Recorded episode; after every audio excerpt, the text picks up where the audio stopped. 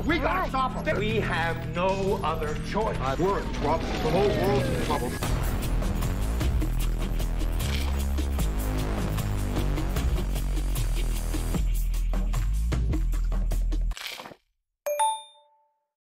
What do these things want, and why are they here? You still don't get it, do you, boy? They have recruited the rich and the powerful. They're running the whole show. Wake up! They're all about you, all around you. look They are safe as long as they are not discovered. I don't know what they are or where they came from, but we gotta stop them. We have no other choice. We're in trouble. The whole world's in trouble.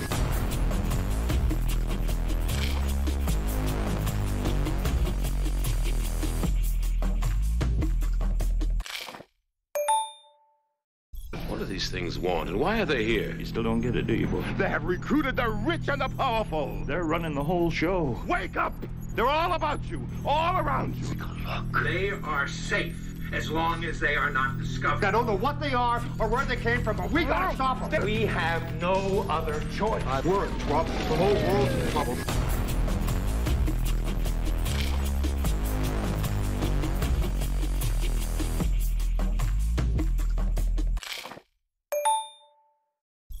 These things want, and why are they here? You still don't get it, do you, boy? They have recruited the rich and the powerful. They're running the whole show. Wake up! They're all about you, all around you. They are safe as long as they are not discovered. I don't know what they are or where they came from, but we gotta stop them. We have no other choice. We're in trouble. The whole world's in trouble.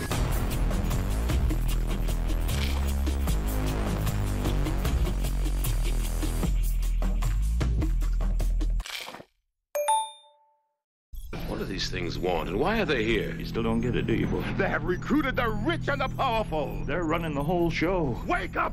They're all about you, all around you. look They are safe as long as they are not discovered. I don't know what they are or where they came from, but we gotta stop them. We have no other choice. We're in trouble. The whole world's in trouble.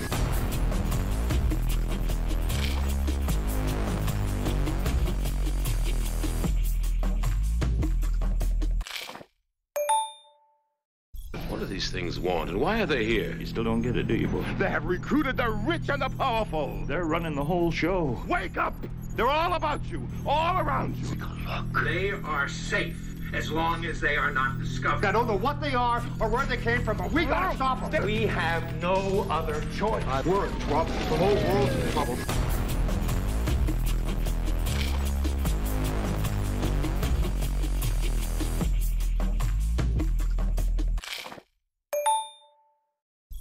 These things want, and why are they here? You still don't get it, do you, boy? They have recruited the rich and the powerful. They're running the whole show. Wake up!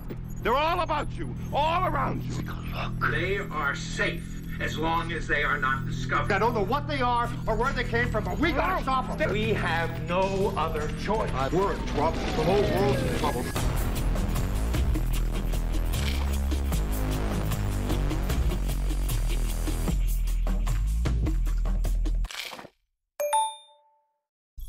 These things want, and why are they here? You still don't get it, do you, boy? They have recruited the rich and the powerful. They're running the whole show. Wake up! They're all about you, all around you.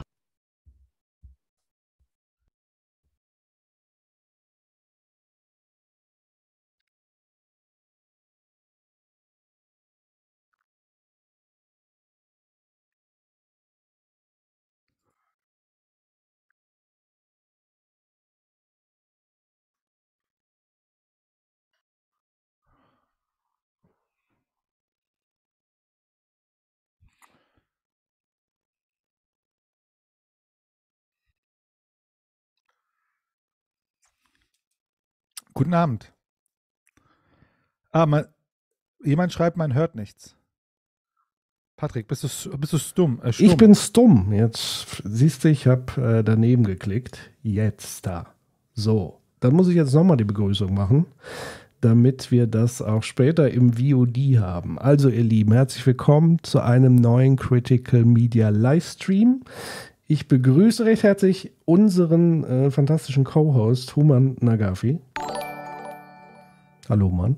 Ah, äh, sorry, ich habe geschlafen. guten Tag, äh, guten Abend. Guten Abend. Und wie man sieht, sehr präsent in der Mitte unser ganz äh, besonderer Gast. Und zwar äh, Patrick, auch ein Patrick, Patrick Kaczmarczyk. Ich hoffe, ich habe es richtig ausgesprochen. Sehr gut, sehr gut. Wir Sehr haben das noch nicht mal geübt, das muss man ja auch mal vielleicht sagen. Ja, so sieht's aus. so, Zur Vereinfachung, äh, Ja. du, du heißt heute Abend Breitenbach und Patrick heißt Patrick. Genau. Das nur, lieber Chat, damit ihr wisst, wenn Patrick bin nicht ich gemeint, sondern der andere, der dieses fantastische Buch geschrieben hat, Kampf der Nationen, wie der wirtschaftliche Wettbewerb unsere Zukunft zerstört. Und ich würde jetzt Folgendes vorschlagen, nochmal einen Hinweis an den Chat. Wie immer gilt, wenn ihr Fragen habt an Patrick, äh, dann Frage Doppelpunkt, dann können wir das besser zuordnen. Ansonsten könnt ihr euch gerne untereinander ähm, austauschen, unterhalten, so wie immer. Und ja, wir steigen ein und ich würde mal sagen, wir, es wird heute sehr ökonomisch. Und vielleicht ähm, stelle ich auch noch mal Patrick kurz vor, damit ihr auch so ein bisschen wisst, ähm, wo er so, sag ich mal, unterwegs ist, was er macht, was so der Background ist, äh, neben seiner Autorenschaft. Und zwar bist du promovierter Politökonom. Ähm, ich habe gesehen, du bist ähm, ganz aktuell, bist du Referent für Wirtschaftspolitik in Berlin. Kann man das noch sagen? Stimmt das? Ja. Genau. Und davor, und das fand ich auch sehr interessant, weil ich glaube, du hast auch zu dieser, ich weiß gar nicht, ob du zu der Thematik speziell auch promoviert hast. Also ich weiß, da ging es um, um Wettbewerb und so weiter, aber in dem Kontext tatsächlich von Entwicklungsarbeit. Also du warst auch Berater bei der UNO für Welthandel und Entwicklung. So, stimmt das? Oder nur so halb? Genau, nee, das stimmt. Ähm, dort haben wir uns vorrangig mit Kapitalmarktstabilitätsfragen befasst, also vor allem in Entwicklungs- und Schwellenländern, haben dort neue Indikatoren entwickelt, weil ähm, also es ging vor allem darum, für die ärmsten Länder dieser Welt irgendwas zu finden, anhand dessen man ähm, sich in der Politik so ein bisschen orientieren kann. Und das Problem dort ist ein ganz praktisches, einfach, es gibt kaum Daten und dann weiß man eben gar nicht, was passiert, außer dass alles ziemlich im Argen liegt. Und ähm, da haben wir dann versucht, über bestimmte Faktormodelle dann zu gucken, ähm, dass wenn man die Länder in Gruppen poolt, dass man dann darüber dann praktisch so diese äh, Datenknappheit dann so ein bisschen überwinden kann. Das ist nicht ideal, aber zumindest gibt das ähm, ja bestimmten Ländern etwas mit an die Hand, damit man, äh, damit man damit arbeiten kann. Mhm. Äh, die erste Frage schon aus dem Chat ist, was unterscheidet eigentlich einen Ökonom von einem Politökonom? Das ist eine gute Frage, glaube ich. Äh, Ich meine, das kriegt man ja auch immer auf Twitter mal wieder mit. Ähm, wenn, also da ist ja der Begriff Ökonom, wird da ja irgendwie sowas als, keine Ahnung, Physiker der Sozialwissenschaft oder sowas dargestellt. Und ähm, ich distanziere mich ganz bewusst davon, weil sobald man eben in die ähm, Beratung geht, vor allem was jetzt Entwicklungspolitik angeht und Entwicklung, sage ich auch direkt, ähm, bezieht sich natürlich sowohl auf den globalen Norden als auch auf den globalen Süden. Also auch im Norden, hier im, im reichen Europa, müssen wir uns natürlich noch entwickeln, wenn man, und da schlägt man vielleicht schon den Bogen zum Buch, wenn man Entwicklung als eine Erneuerung der Produktionsstrukturen versteht.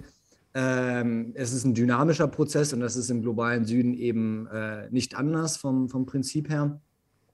Und ähm, da geht es dann ganz viel um die Frage, mit welchen Institutionen arbeiten wir. Und ähm, dann ist man ganz schnell bei der Politik. Also es gibt im Grunde in der realen Welt gibt es keine Ökonomik ähm, ohne Politik. Das, ähm, das existiert einfach nicht. Also rein ontologisch ist dieser supermechanische Ansatz, den man ähm, in der, in der Mainstream-Ökonomik hat, wo äh, alle Agenten dann einfach optimieren und dann kommt man auf irgendeinen Gleichgewichtspreis oder so.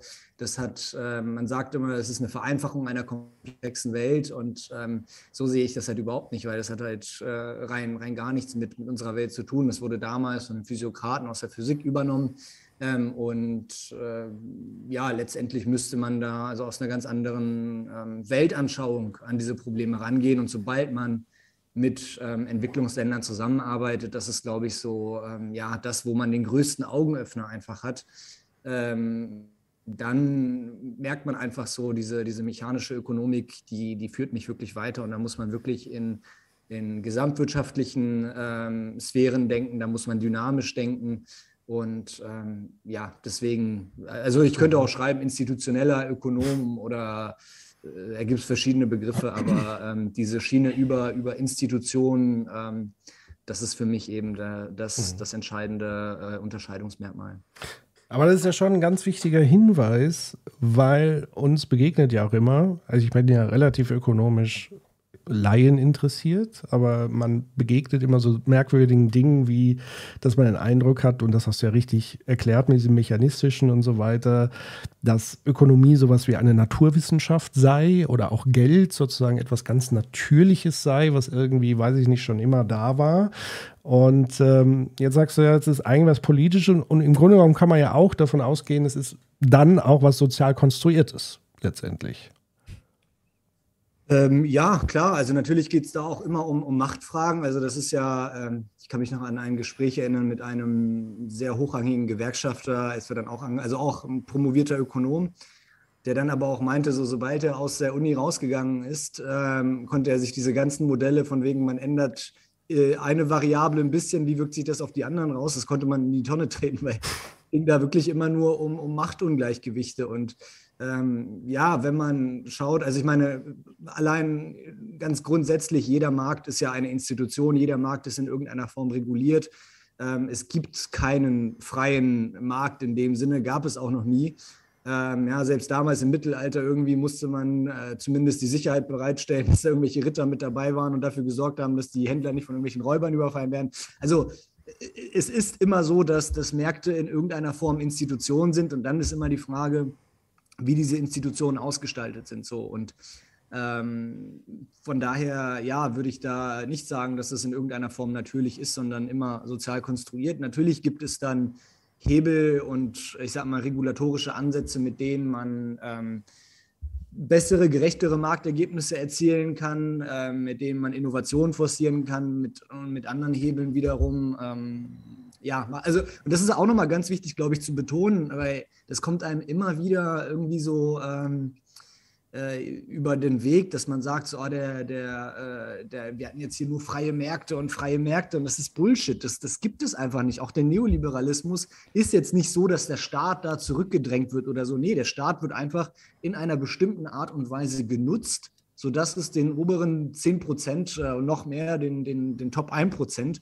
irgendwie hilft und die, die große Mehrheit davon äh, über die Jahre hinweg kaum beziehungsweise nur, nur ganz wenig profitiert. Und ähm, der Staat, der ist äh, und war immer unglaublich mächtig. Also das ist, glaube ich, weil er sich aus der Daseinsvorsorge beispielsweise zurückgezogen hat, weil der Staat ähm, beschlossen hat, das war ja auch kein natürliches Ergebnis, sondern ein Beschluss auf Basis einer Theorie, dass man beispielsweise sagt, so Arbeitsmärkte müssen in Anführungszeichen liberalisiert werden. Liberalisierung, das sind immer Reregulierungen. Ja, es gibt auch mittlerweile viele Studien, die zeigen, dass wenn Märkte in Anführungszeichen liberalisiert werden, ähm, dass man hinterher eine höhere Anzahl von, von Regularien hat. Ja, also mhm. ähm, das sieht man auch teilweise in, in, also in England ganz stark. Das ist ähm, teilweise, wo man glaubt, ja, super freier Markt und sowas, das ist eine Bürokratie sondergleichen. Das ist, das ist unfassbar, ja. Und wir reden da von freien Märkten.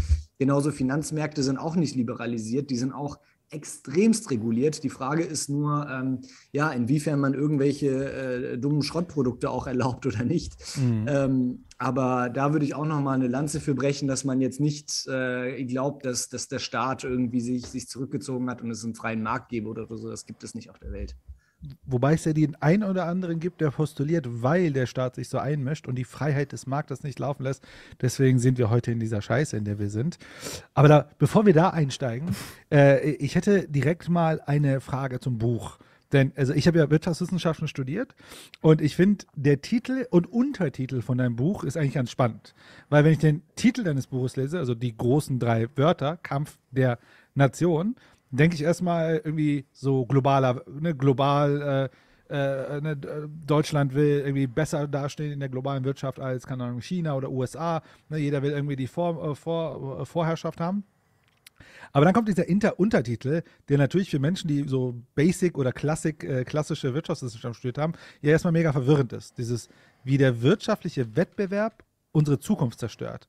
Und jetzt erinnere ich mich so an meinen mein VWL-Studiengänge und so weiter, äh, Seminare und überlege, war das nicht, dass der Wettbewerb genau das ist, was den Wohlstand erzeugt? Und warum zerstört er im Kontext von dem Kampf der Nationen jetzt das, warum, wo, was ist denn da los? Was ist das Problem da? Ja, also es kommt auf die Frage an, was für einen Wettbewerb haben wir. Und ähm, in der Ökonomik ähm, wird sich diese Frage nicht gestellt. Also da ist äh, Wettbewerb so eine Kraft irgendwie wie was weiß ich, äh, nehmen wir mal Newton aus der Mechanik. Ähm, ja, also es ist eine Kraft, die dann zu äh, bestimmten Marktergebnissen dann führt. Und äh, je mehr von dieser Kraft da ist, ähm, desto, desto besser. Aber letztendlich muss man sich fragen, ähm, ja, was für eine Art Wettbewerb haben wir? Weil jedes Unternehmen kann ja seine Wettbewerbsfähigkeit auf zwei verschiedene Arten und Weisen erhöhen. Zum einen mhm. Kann es, äh, ich sag mal, die Produktionsmethoden und Produkte so belassen, wie sie sind. Ja, also man hat äh, die gleiche Fabrik, man produziert die gleichen Autos zum Beispiel und man drückt einfach die Löhne und ähm, dadurch sinken dann die Lohnstückkosten. Das Unternehmen wird wettbewerbsfähiger mhm. gegenüber den Konkurrenten. Ähm, und auf der anderen Seite gibt es die Möglichkeit, dass man über eine höhere Produktivität die Lohnstückkosten senkt. Also das heißt, man ändert die Produktionsmethode, die Löhne bleiben gleich und durch eine höhere Produktivität ähm, wird man dann eben wird man dann eben wettbewerbsfähiger. Und die Frage ist entsprechend, ja, welche Form des Wettbewerbs haben wir? Ich meine, wenn man sich die Produktivitätsentwicklung ähm, in, in Deutschland, in Europa anschaut, ähm, braucht man eigentlich auch gar nicht mehr weiter zu gucken. Die ist mit Beginn der Eurozone ähm, ja wirklich kollabiert, auch mit Beginn der Arbeitsmarktreformen und so.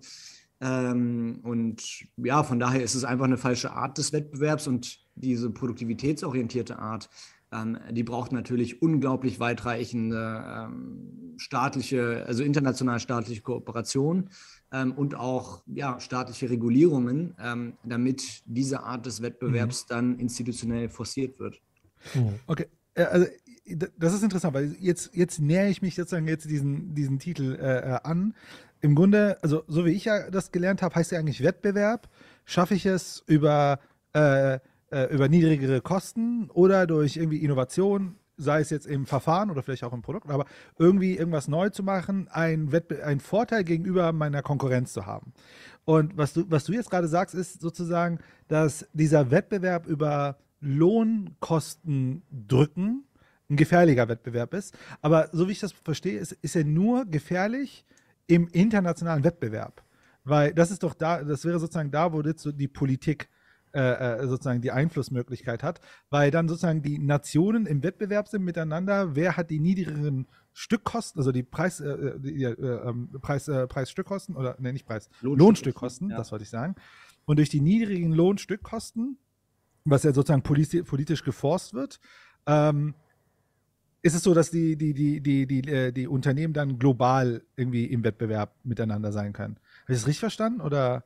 Naja, also letztendlich ähm, muss man da auch nochmal unterscheiden, so in der Mainstream-Theorie, ähm, in, der, in der Neoklassik ist ja Wettbewerb letztendlich das, ähm, dass äh, der Wettbewerb die Effizienz fördert, was die Preise insgesamt senkt. Also Arbeit und mhm. Kapital, so als die beiden Inputfaktoren, ähm, die werden effizienter eingesetzt. So was heißt effizienter?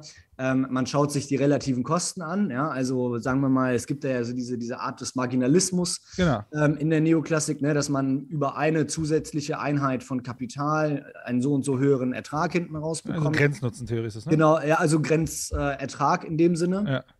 Ja. Ähm, oder das Grenzprodukt ja, von Arbeit und, und Kapital. Ähm, und entsprechend hat man natürlich auch die Grenzkosten. Ja? Also wenn ich jetzt, was weiß ich, eine Person äh, mit dazu nehme, ähm, erwarte ich einen zusätzlichen Ertrag von 10 Euro und wenn der Mindestlohn bei 12 Euro ist, so, dann ist, es, ist die Person raus. So, ne? Also ähm, das ist die grundlegende Idee, dass Produktionsfaktoren effizienter eingesetzt werden. Ähm, aber das ist ja letztendlich nicht das, ähm, was Entwicklung verursacht. Und da kommt eben Schumpeter ins Spiel, der sagt, wenn wir eben diese Welt des perfekten Wettbewerbs hätten, äh, diese Gleichgewichtsökonomik, dass alles im Gleichgewicht ist. Also was heißt ein Gleichgewicht überhaupt? Ja, das ist ja eine Welt, in der nichts passiert. Ja, letztendlich sind alle Produktionsfaktoren mit der maximalen Effizienz eingesetzt. Ja, das heißt, das Grenzprodukt entspricht genau den Grenzkosten. Also ich meine, ihr seid ja Unternehmensberater. Ähm, ich kenne selbst kein einziges Unternehmen, das irgendwie sich überlegt, äh, welchen zusätzlichen Ertrag kriege ich von einer zusätzlichen Einheit Kapital oder von einer, also so kein einziges Unternehmen auf der Welt ähm, äh, kann das, äh, also vielleicht gibt es im Energiebereich äh, schon, dass man da die Grenzkosten besser bestimmen kann, aber grundsätzlich ja. ähm, operieren Unternehmen ja überhaupt nicht auf dieser Basis. Aber gut, das ist mal ein anderes Thema in der Theorie. Ist das dann eben so? Ähm, und was für die Politik daraus folgt, ist, dass Preise möglichst flexibel sein müssen. Ja? Also man braucht einen möglichst äh, flexiblen ähm, Markt und äh, für, für, für Arbeit, für, für Kapital, ja, dass sich eben diese äh, Preise ähm, frei bewegen können und entsprechend ja die Unternehmen so effizient wie möglich dann sein können und dann im Gleichgewicht ist es dann eben so, dass das Grenzprodukt den Grenzkosten entspricht. Also wenn ich eine Person für 10 Euro einstelle, habe ich einen zusätzlichen Ertrag von 10 Euro. So. Und das Ja. ist ja keine, keine Entwicklung. Ähm, da, da würde nichts passieren in dieser Welt, sobald man irgendwas versuchen würde. Zum Beispiel, dass man sagt, hey, lass doch mal investieren in eine neue Produktionsmethode, dass wir mal gucken, wie wir, was weiß ich, äh, unser Produkt X ähm, ein bisschen klimafreundlicher produzieren können. Ähm, sobald man da äh, rein investieren würde äh, in dieser, in dieser neoklassischen Welt, ähm, wäre das ja überhaupt nicht möglich, weil du würdest in dem Sinne Kapital verschwenden müssen, weil natürlich, wenn ne, Innovationen kommen, hat man eben äh, Unsicherheit darüber, äh, was dann hinten raus letztendlich ähm, bei, bei rumkommen wird. Ähm, man weiß nicht, ob Innovationen funktionieren. Das ist ja was Neues, also per Definition etwas, was es noch nicht gab. Und da gehen natürlich Dinge schief. Und ähm, wenn man in einem perfekten Wettbewerb ist, dann ähm, ja, werden diese Investitionen nicht getätigt. Und wir sehen das auch ähm, in den und, oder in den Bereichen, in denen der Wettbewerb brutal ist, also wo es wirklich Mhm. um jedes 0, sonst was Prozent Marge geht, da wird einfach nicht in RD, also in, in Forschung Ja. und Entwicklung ähm, investiert. Ja, äh, das ist ja super. Also, das ist ja also wirklich, das ist im Grunde ja, äh, keine Ahnung, zweites Semester Volkswirtschaftslehre, ist ja dieses, ein Unternehmen wird ja über Zeit sich wegen dem Wettbewerb an seinen, äh, so, sozusagen zu den Grenzkosten äh, produzieren. Und das ist, äh, ne, das, ist das nicht das, was sie dann auch so Wohlfahrtsgewinn nennen, sozusagen, ökonomischer Wohlfahrts, weil, weil die ja dann sich alle zu den Grenzkosten entwickeln. Ähm, aber, und das ist ja tatsächlich eine Sache, die ich mich dann immer gefragt habe, ist ja, aber dann gibt es ja immer diese Geschichte von der Innovation. So, und dann kommt plötzlich Innovation irgendwo her und ändert den Markt. Ne? So, das, das ist irgendwie disruptiv oder äh, wie, äh, wie Schumpeter sagen würde, Schöpf es gibt so eine schöpferische Zerstörung. Äh, irgendeine, irgendeine Industrie geht dann kaputt und daraus entsteht was. Wie ist das denn in der Mainstream-Ökonomik ver verargumentiert, dass dann Innovation diesen, diesen Gleichgewicht, den es erzeugt, plötzlich dann disrupted oder auseinander Das ist, das ist exogenisiert ähm, in den Wachstumsmodellen. Also ähm, das heißt, dass ähm, äh, das fällt einfach vom Himmel. Also das wird gar nicht vom Modell selbst erklärt. Man nimmt dann einfach äh, an, ne, XY äh, ist dann technischer Fortschritt. So, das wird einfach angenommen, als wäre es gegeben, so als wäre es. Gott gegeben. Genau. Ja. Also im Buch ähm, habe ich da, glaube ich, die äh, Analogie gezogen, ähm, wie das bei uns früher immer war mit dem, mit dem Christkind. Ja, da mussten wir immer, ähm, also mein Bruder, äh, meine Cousine, wir mussten immer aus dem Zimmer raus und dann haben wir immer Weihnachtslieder gesungen. Und dann haben wir immer geguckt, ob die Geschenke schon da sind oder nicht. Und plötzlich waren die dann irgendwann da aus dem Nichts. Und äh, genauso ist es auch mit dem technologischen Fortschritt. Also das wird von den Modellen selbst nicht erklärt. Und das ist ja auch da, wo Schumpeter dann ansetzt, wo er dann sagt, Leute, wir können uns jetzt hier nicht über äh, Anpassungsprozesse in der Ökonomik ähm, unterhalten, weil das ist ja das, ähm, äh, wovon wir jetzt äh, gesprochen haben, also diese Anpassung der Produktion an die relativen Kosten von, von Arbeit und Kapital. Ähm, sondern wir müssen darüber sprechen, wie Innovation ähm, funktioniert. Und das ist dann eben nicht eine höhere Effizienz ähm, der, der Produktionsfaktoren, sondern eine Neukombination. Also es geht nicht um Anpassung, es geht um Neukombination, um etwas oder dass man etwas anders macht als das, was davor war, sei es eine neue Organisationsform, ein neues Produkt, eine neue Produktionsmethode oder, oder, oder. Ähm, und äh, das, ist, das ist ein fundamental ähm, anderer Vorgang als, als die Gleichgewichtsökonomik. Und dann sagt er natürlich auch, dass es ähm, verschiedene Pfadabhängigkeiten dann, dann gibt, also dass eine Innovation dann zu weiteren Innovationen führt. Ähm, die Vorsprünge bleiben diese monopolistischen Vorsprünge, die der Pionier oder das Pionierunternehmen dann hat, bleiben nur temporär, weil die anderen sich eben anpassen und sie ohne diese Anpassung dann aus dem Markt komplett verschwinden würden. Ähm, und äh, naja, also da, da landet man dann ganz schnell in einer völlig anderen Welt als ähm, dieser Gleichgewichtswelt äh, der, der Neoklassik. Und was ich bei Schumpeter auch faszinierend finde, ist, dass er natürlich auch so das Gesellschaftliche und das Politische dann ähm, in, in vielen seiner Arbeiten mitdenkt. Und naja, das gibt es heute in der Ökonomik leider nicht mehr. Also was ich jetzt gelernt habe, ist, Innovation ist, wenn das Glöckchen klingelt äh, und Bescherung ist. Und jetzt wäre für mich die spannende Frage, du hast dich ja intensiv auch mit Innovation und so weiter beschäftigt, zumindest macht es den Eindruck äh, in deinem Buch.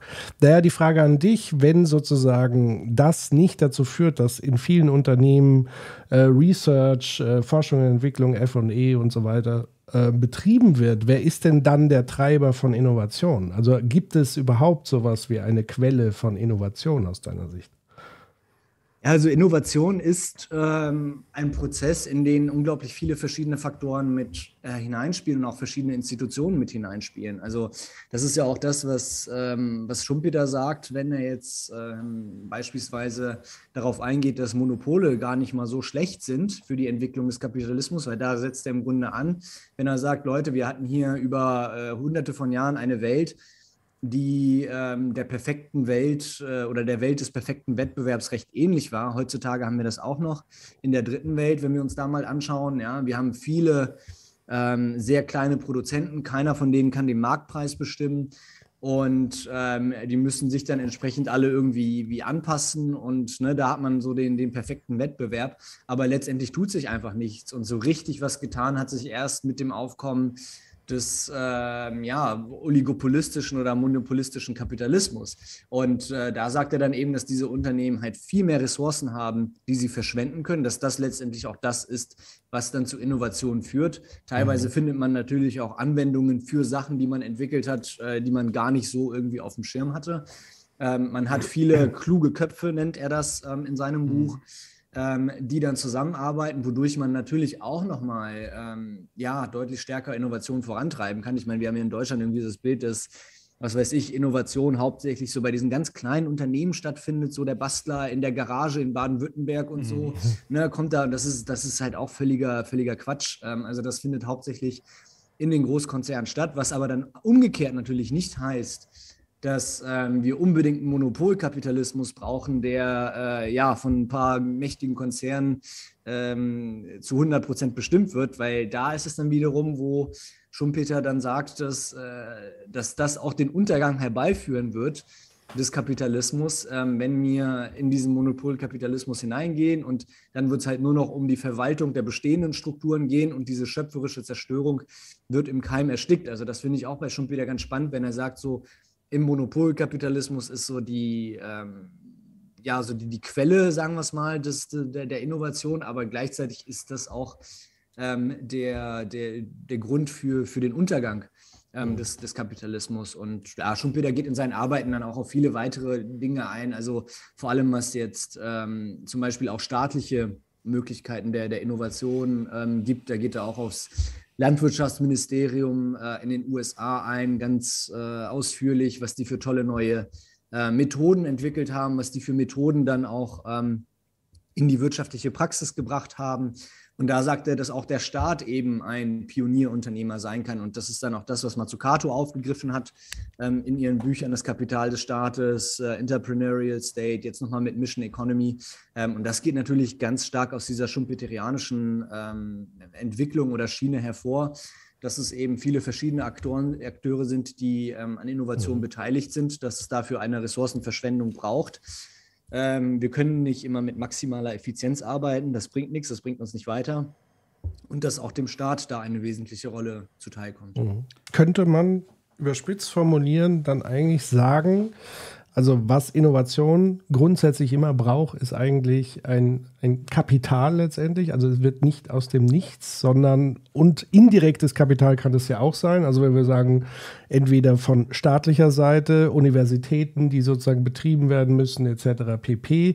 Selbst diese, sage ich mal, äh, Gründergaragen äh, äh, und so weiter, das sind ja meistens junge Menschen auch aus dem universitären Kontext oftmals, die sozusagen auch da eingebettet sind, entweder gar nicht so viel Kosten an der Stelle haben, ähm, sondern eben nebenbei noch studieren und so weiter. Und, und natürlich. ja, sorry, und an der Stelle oft KfW finanziert. Genau. Also dann sozusagen da noch einen Zuschuss letztendlich betrifft. Also das heißt, diejenigen, die sehr viel Kapital haben, sind sozusagen dann im Vorteil.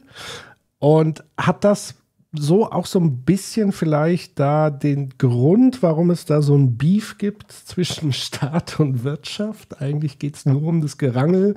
Wer darf jetzt hier was machen und Innovation vorantreiben? Ist das vielleicht da so dahingehend? Weil man immer so denkt, ähm, das ist auch immer eine schwelende Bedrohung, weil Innovation ist ja für viele eine Bedrohung. Also die schöpferische Zerstörung hat ja nicht nur Schöpfung drin, sondern ja auch Zerstörung ähm, des anderen. Und was sagt da Schumpeter dazu? Wie versteht er diese Zerstörung? Wer wird da eigentlich zerstört? Von wem?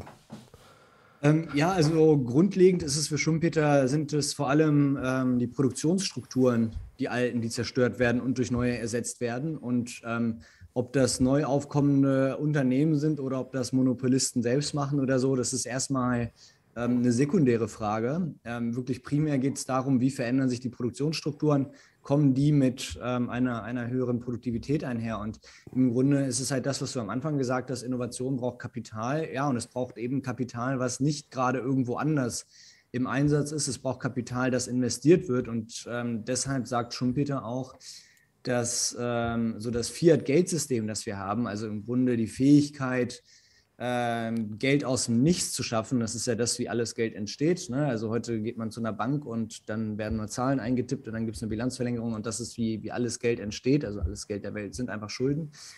Und ähm, das, das braucht es, um, um Innovation voranzutreiben. Das ist auch das, was er hinter dem Banker als Ephor des, des, des Marktes, so bezeichnet er den Banker, ne? weil er eben dazu in der Lage ist, ähm, das Kapital aus dem Nichts zu schaffen und damit die ähm, schöpferische Zerstörung voranzutreiben.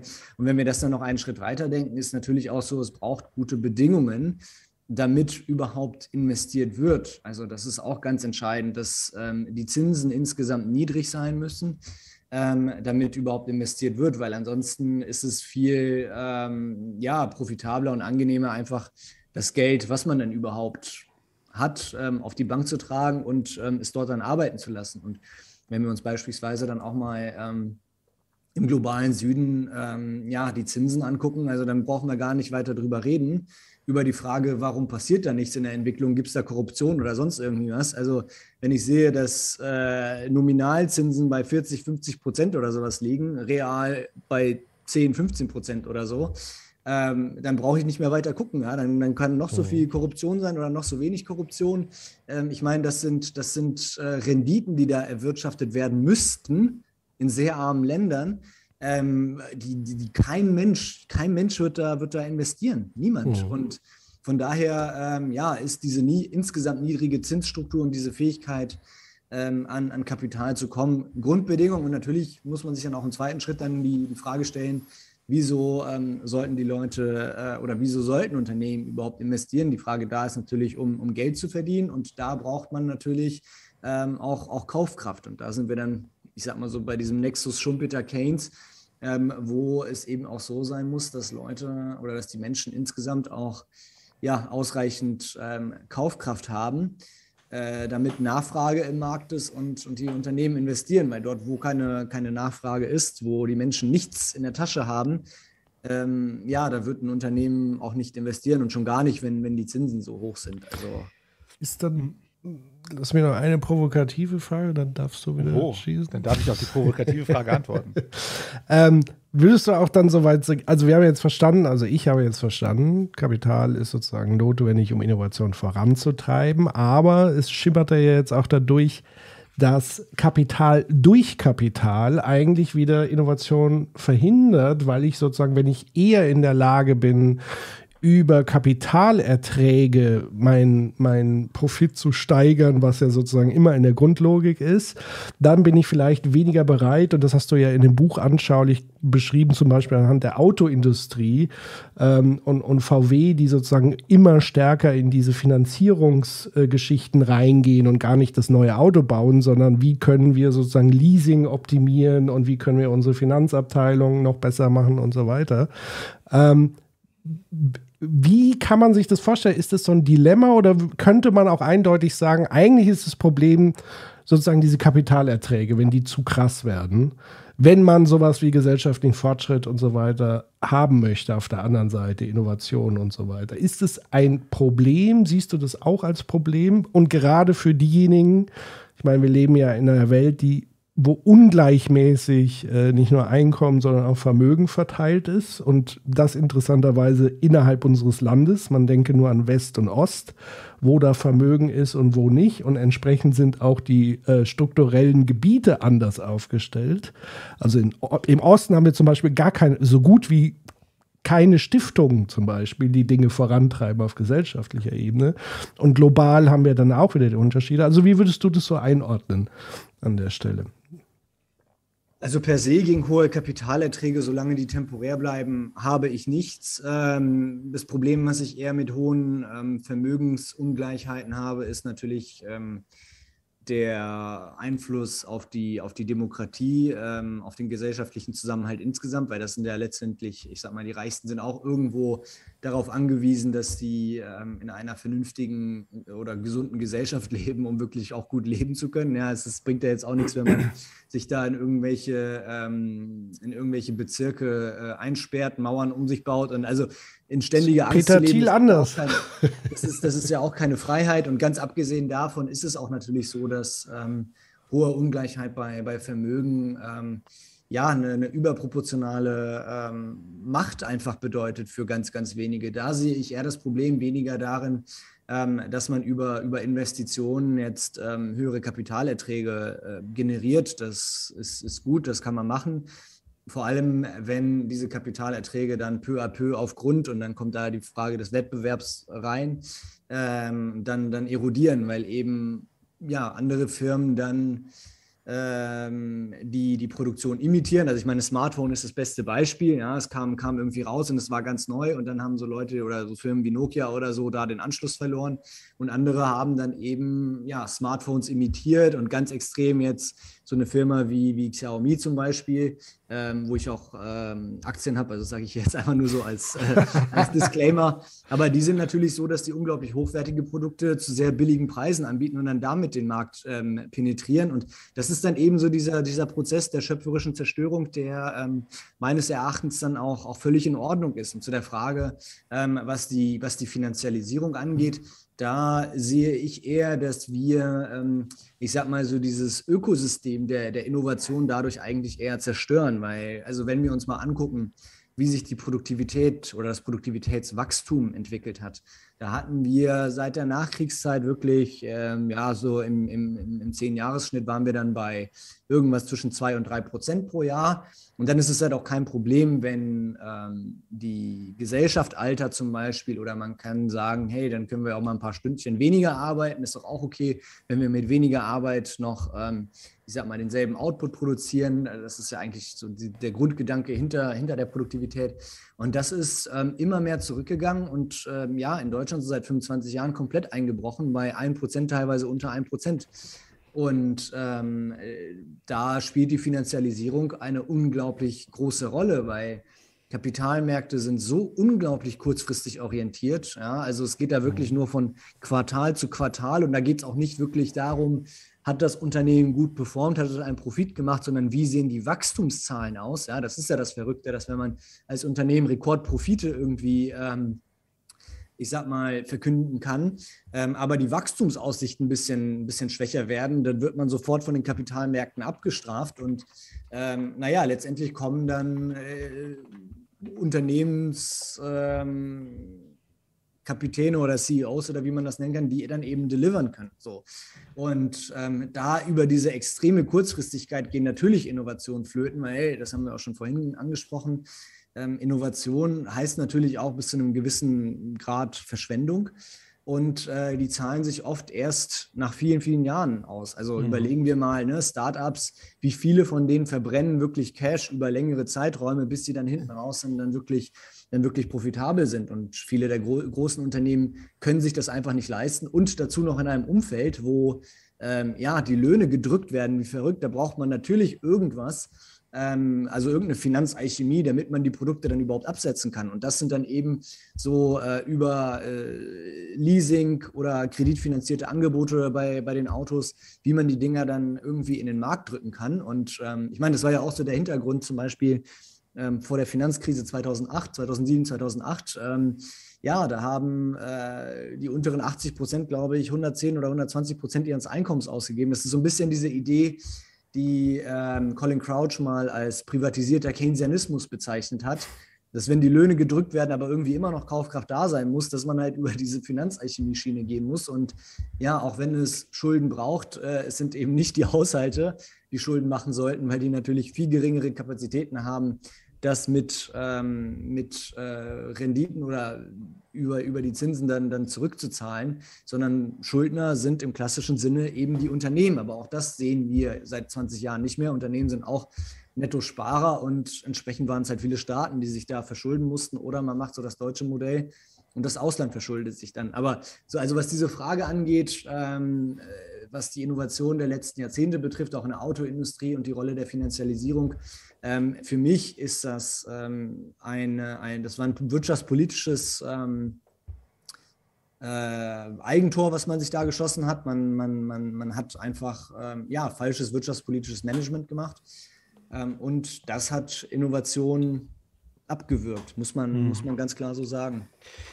Ich will ja Nein, doch, ich will. Ich will mal Öl ins äh, äh, Feuer gießen. Äh, der, der, die, wir hatten ja diese Woche ja schon mal einen Diskurs, Patrick. Ich erinnere mhm. mich daran äh, äh, bei Ulrike Herrmann. Da war es ja so ein bisschen kritisch.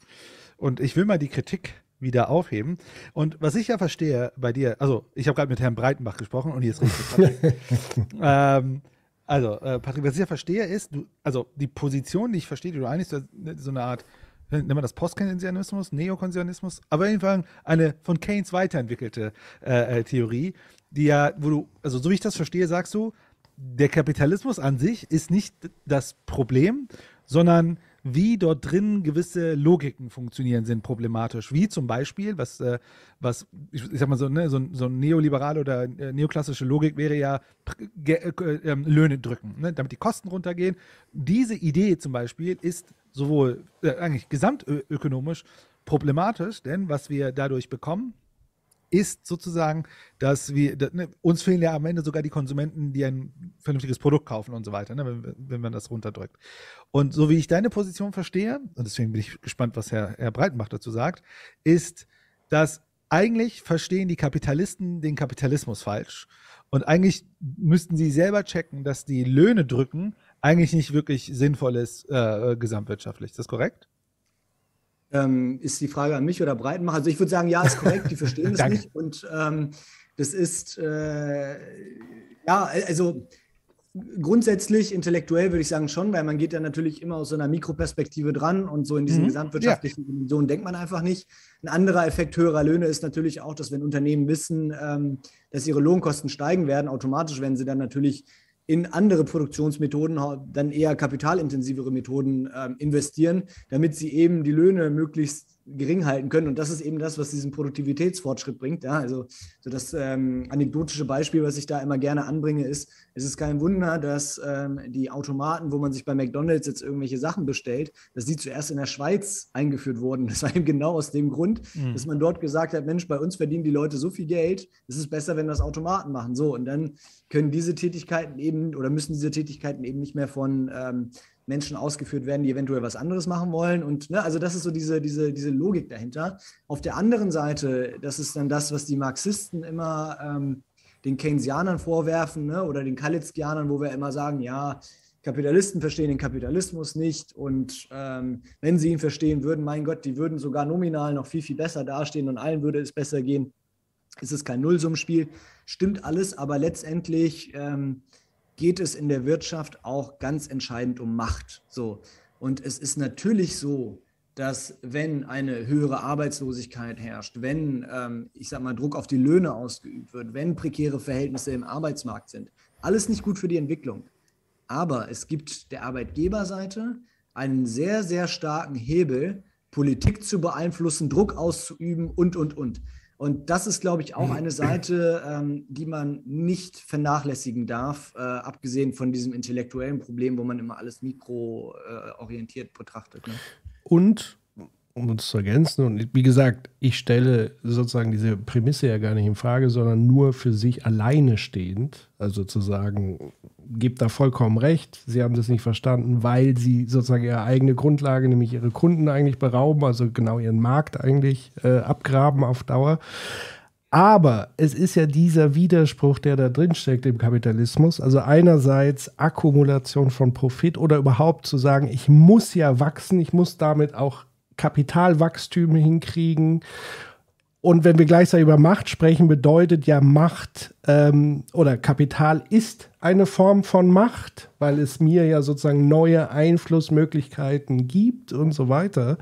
Und das heißt, dieser Widerspruch führt, ist ja nicht aufzulösen. Das heißt, hier gibt es gar nichts zu verstehen in dem Sinne, oder Sie haben es nicht richtig oder falsch verstanden, sondern man versteht es gleichzeitig so und so.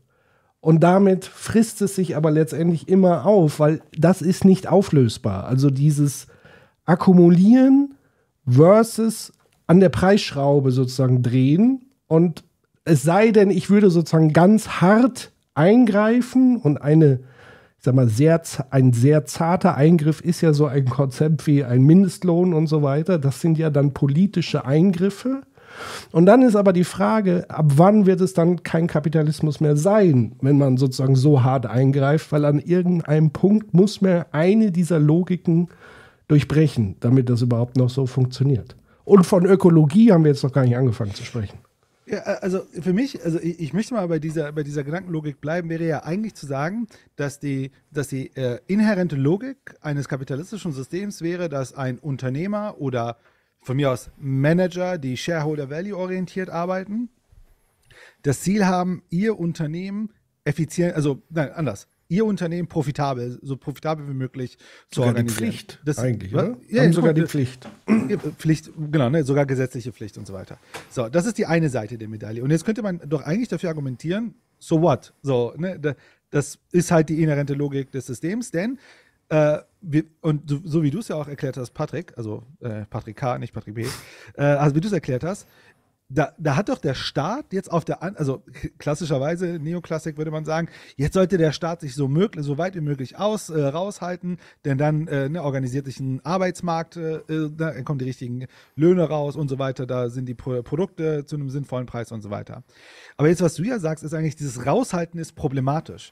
Denn die Logik, die wir ja da drin haben, kann dazu führen, dass zum Beispiel Innovation nicht gefördert wird, weil beispielsweise das, was jetzt Patrick B. gesagt hat, der Staat könnte jetzt ja sagen, hm, wenn wir doch die Löhne erhöhen, erhöhen wir auch eigentlich das Interesse der Unternehmen, nicht nur in Kostensenkungen zu agieren, sondern in Produkt Produktiv Produktivitäts Innovation, die zu Produktivität führt.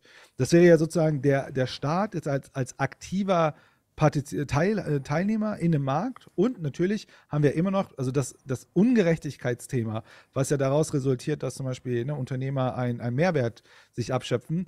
Das, dafür gibt es ja dann auch noch andere Mechanismen, wie zum Beispiel ein, ein Mechanismus wäre ja ähm, Steuern, so der Klassiker, oder äh, Geldschöpfung und Inflation, was ja dann auch dazu führt, dass halt auf der einen Seite das wiederum runtergeht. Mhm.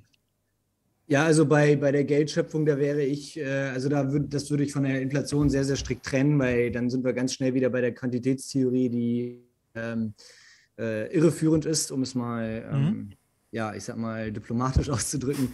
Letztendlich ist es für Unternehmen ja so, ähm, dass, also Inflation bedeutet ja Preissteigerung so und ähm, dann stellt sich für mich als Unternehmen dann die Frage, warum sollte ich meine Preise erhöhen? Auf der einen Seite kann es natürlich sein, dass die Nachfrage ähm, gerade richtig am Boom ist und ich komme mit der Ausweitung meiner, Produ mit meiner Produktionskapazität nicht hinterher, so dann erhöhe ich einfach die Preise. Auf der anderen Seite, ähm, ja, ist es halt so, dass wenn meine Lohnkosten zum Beispiel steigen, dass ich das dann auch einfach in, in Preisen dann weitergeben kann. Und deswegen sieht man ja so ähm, einen sehr engen Zusammenhang zwischen der Entwicklung der, der, sogenannten Lohnstückkosten, also der Löhne im Verhältnis zur Produktivität und den, den Inflationsraten. Und das ist dann auch eben etwas, wo man sich gesamtwirtschaftlich schon darauf orientieren muss, damit die, ähm, damit die Preise einfach stabil wachsen. Ähm, dass es da eben so diese, also das heißt ja immer goldene Lohnregel, ne? also die zu erwartende Produktivität, das wären bei uns jetzt so ein Prozent ähm, plus, ähm, plus die Zielinflationsrate, also EZB 2% so, das heißt die Nominallöhne, also das, was ausgezahlt wird, muss um 3% wachsen. So. Das ist halt das, was wir auf gesamtwirtschaftlicher Ebene brauchen und das ist etwas, was ähm, der Staat bereitstellen muss und das ist natürlich auch was, ähm, wie du schon richtig gesagt hast und es gab es anscheinend auch in den 50er und 60er Jahren, ähm, war das, wurde mir erzählt, wirtschaftspolitischer Konsens, dass man immer verstanden hat, dass Löhne als, und jetzt zitiere ich von damals, eine Produktivitätspeitsche dienen. So. Ähm, und ja, dieses Wissen ist einfach verloren gegangen, weil man eben sehr stark in dieses natürliche, selbstorganisatorische äh, Denken reingegangen ist. Aber also auch da, ich verstehe nicht, ähm, ja, das ist, das ist äh, das weltfremdeste und gleichzeitig religiöseste Denken irgendwie, was, was, was man sich vorstellen kann, ähm, hat einfach nichts mit, mit der Realität zu tun. Und ja, Wirtschaft wird immer durch Macht bestimmt und wenn sie halt nicht in vernünftige Bahnen geleitet wird, also wenn der Staat dann nicht mhm. vernünftig, ich sag mal, ähm, als, als äh, ja, Dirigent in diesem Orchester agiert, dann führt das in die, in die Katastrophe, weil das, was dem Kapitalismus die Dynamik gibt, das sind insbesondere die Interaktionen zwischen den verschiedenen Akteuren und den verschiedenen Sektoren. Ja, also ähm, nochmal gesamtwirtschaftlich argumentiert, die Einnahmen des einen sind die Ausgaben des anderen und andersherum. Ja, das heißt, es ist unmöglich, dass alle Akteure oder Sektoren in einer Wirtschaft höhere Einnahmen als Ausgaben haben. So, wenn jemand höhere Einnahmen als Ausgaben hat, also sparen möchte im klassischen Sinne, ähm, dann muss es irgendwen anders geben, der höhere Ausgaben als Einnahmen hat. So. Und wenn alle Unternehmen oder Menschen sich darauf fokussieren, weil ich meine, Haushalte sind ja tendenziell schon Netto-Sparer, das heißt, wir haben da immer ein Sparproblem. Und wenn es dann eben ein Parallelverhalten der Sektoren gibt, dass die Unternehmen dann auch noch anfangen zu sparen oder nicht investieren, weil die Nachfrage am Boden liegt und sowas, dann führt das natürlich in die Katastrophe. Und deswegen braucht es da eben einen, einen Staat, der, der, der klug agiert, national, und natürlich auch international, wo man dann eben äh, für Bedingungen sorgt, dass sich andere Länder entwickeln können. Also in Europa ganz krass haben wir natürlich mit unserem völlig verrückten Exportmodell ähm, die komplette Währungsunion gegen die Wand gefahren. Und global, wenn wir das betrachten, sieht es auch nicht wirklich viel besser aus, weil wir vor allem den Ländern im globalen Süden, also ne, wenn wir von, ähm, von Kapitalmarktbedingungen sprechen, denen da überhaupt nicht die Möglichkeit geben, äh, sich zu entwickeln. Also ich glaube, ähm, ich meine, man kann das auch mal googeln. Ich habe da oder auf meine Internetseite gehen, da ähm, habe ich unsere finalen Berichte, die wir da für die UNCTAD äh, veröffentlicht haben, habe ich dort, ähm, dort drauf. Und wenn man sich da mal die Kapitalmarktstabilität der verschiedenen Ländergruppen, die wir dort haben, anschaut, also es ist eine reine Achterbahnfahrt. Es geht hoch und runter und wieder hoch und wieder komplett runter. Und vieles von dem wird natürlich durch Spekulation getrieben. Ja, das muss man sich mal auch auf der Zunge zergehen lassen. Wir haben, ähm, also das sind Zahlen von 2019, die ähm, Bank of International Settlements, also diese Zentralbank der Zentralbanken, haben jetzt, glaube ich, vor ein paar Monaten nochmal ähm, neue Statistiken oder sollten sie zumindest veröffentlicht haben. Da muss ich nochmal reinschauen. Aber 2019, das ist ja auch so das letzte normale Jahr vor Corona, hatten wir jeden Tag 6,6 Billionen US-Dollar, die um die Devisenmärkte gejagt wurden. Ja? Das heißt, nach drei Tagen hat diese Summe, die um die globalen Finanzmärkte gejagt wurde, an Devisen, also Fremdwährungen, ähm, schon die Summe der weltweiten Exporte überschritten. Und nach 13 Tagen hat man mehr Geld um den Globus gejagt, ähm, als weltweit an Waren und Dienstleistungen produziert wird. Ja? Das heißt, wir haben unglaublich viel spekulatives Kapital im Markt. Manches von dem mag sinnvoll sein, ja, wenn man als, ich sag mal, Investor irgendwo im Ausland investiert und man will sich dann gegen die äh, Wechselkursschwankungen oder so ähm, schützen, dann kann man das machen. Das ne, ist sinnvoll, aber ähm, ja, um da vielleicht Keynes zu zitieren, es ist was anderes, ob eben Spekulation äh, oder ob die Unternehmung eine Blase ist ähm, äh, ne, im Strom der Spekulation oder ob das andersherum ist. Und ähm, ja, da sind wir wirklich jenseits von, von, von Gut und Böse. Und ähm, damit, und das müsste man auch staatlich angehen, systemisch angehen, es ist ein systemisches Problem, das nur systemisch behoben werden kann. Mhm. Nur wenn man eben in diesen Sphären nicht denkt, weil jedes Land einfach nur für sich guckt. Ich meine, wir erleben das ja auch gerade, wo alle wie verrückt die Zinsen erheben äh, und, und dann ist es halt so das Gegenteil von dem, was wir in den 30er Jahren hatten, wo alle irgendwie über Zölle und Abwertung der Währung versucht haben, wettbewerbsfähiger zu werden und sich aus der Krise ähm, zu exportieren, ja, was dann letztendlich zur großen Depression geführt hat, haben wir jetzt das genaue Gegenteil, wo alle irgendwie versuchen, ähm, die Abwertung der eigenen Währung zu verhindern und äh, mit ihren Zinsen da hochzugehen. Und das ist genauso ein Desaster. Und dieses Denken, dieses, diese internationale Zusammenarbeit, also allein das auf dem Radar zu haben, das, ähm, ja, das ist, das ist einfach nicht da. Und äh, Bereitschaft zu internationaler Ko Kooperation ähm, scheint mir auch auf dem Tiefpunkt. Mhm. Und ja, es ist, es ist eine Katastrophe. Also, aber genau da müsste man ansetzen. Mhm.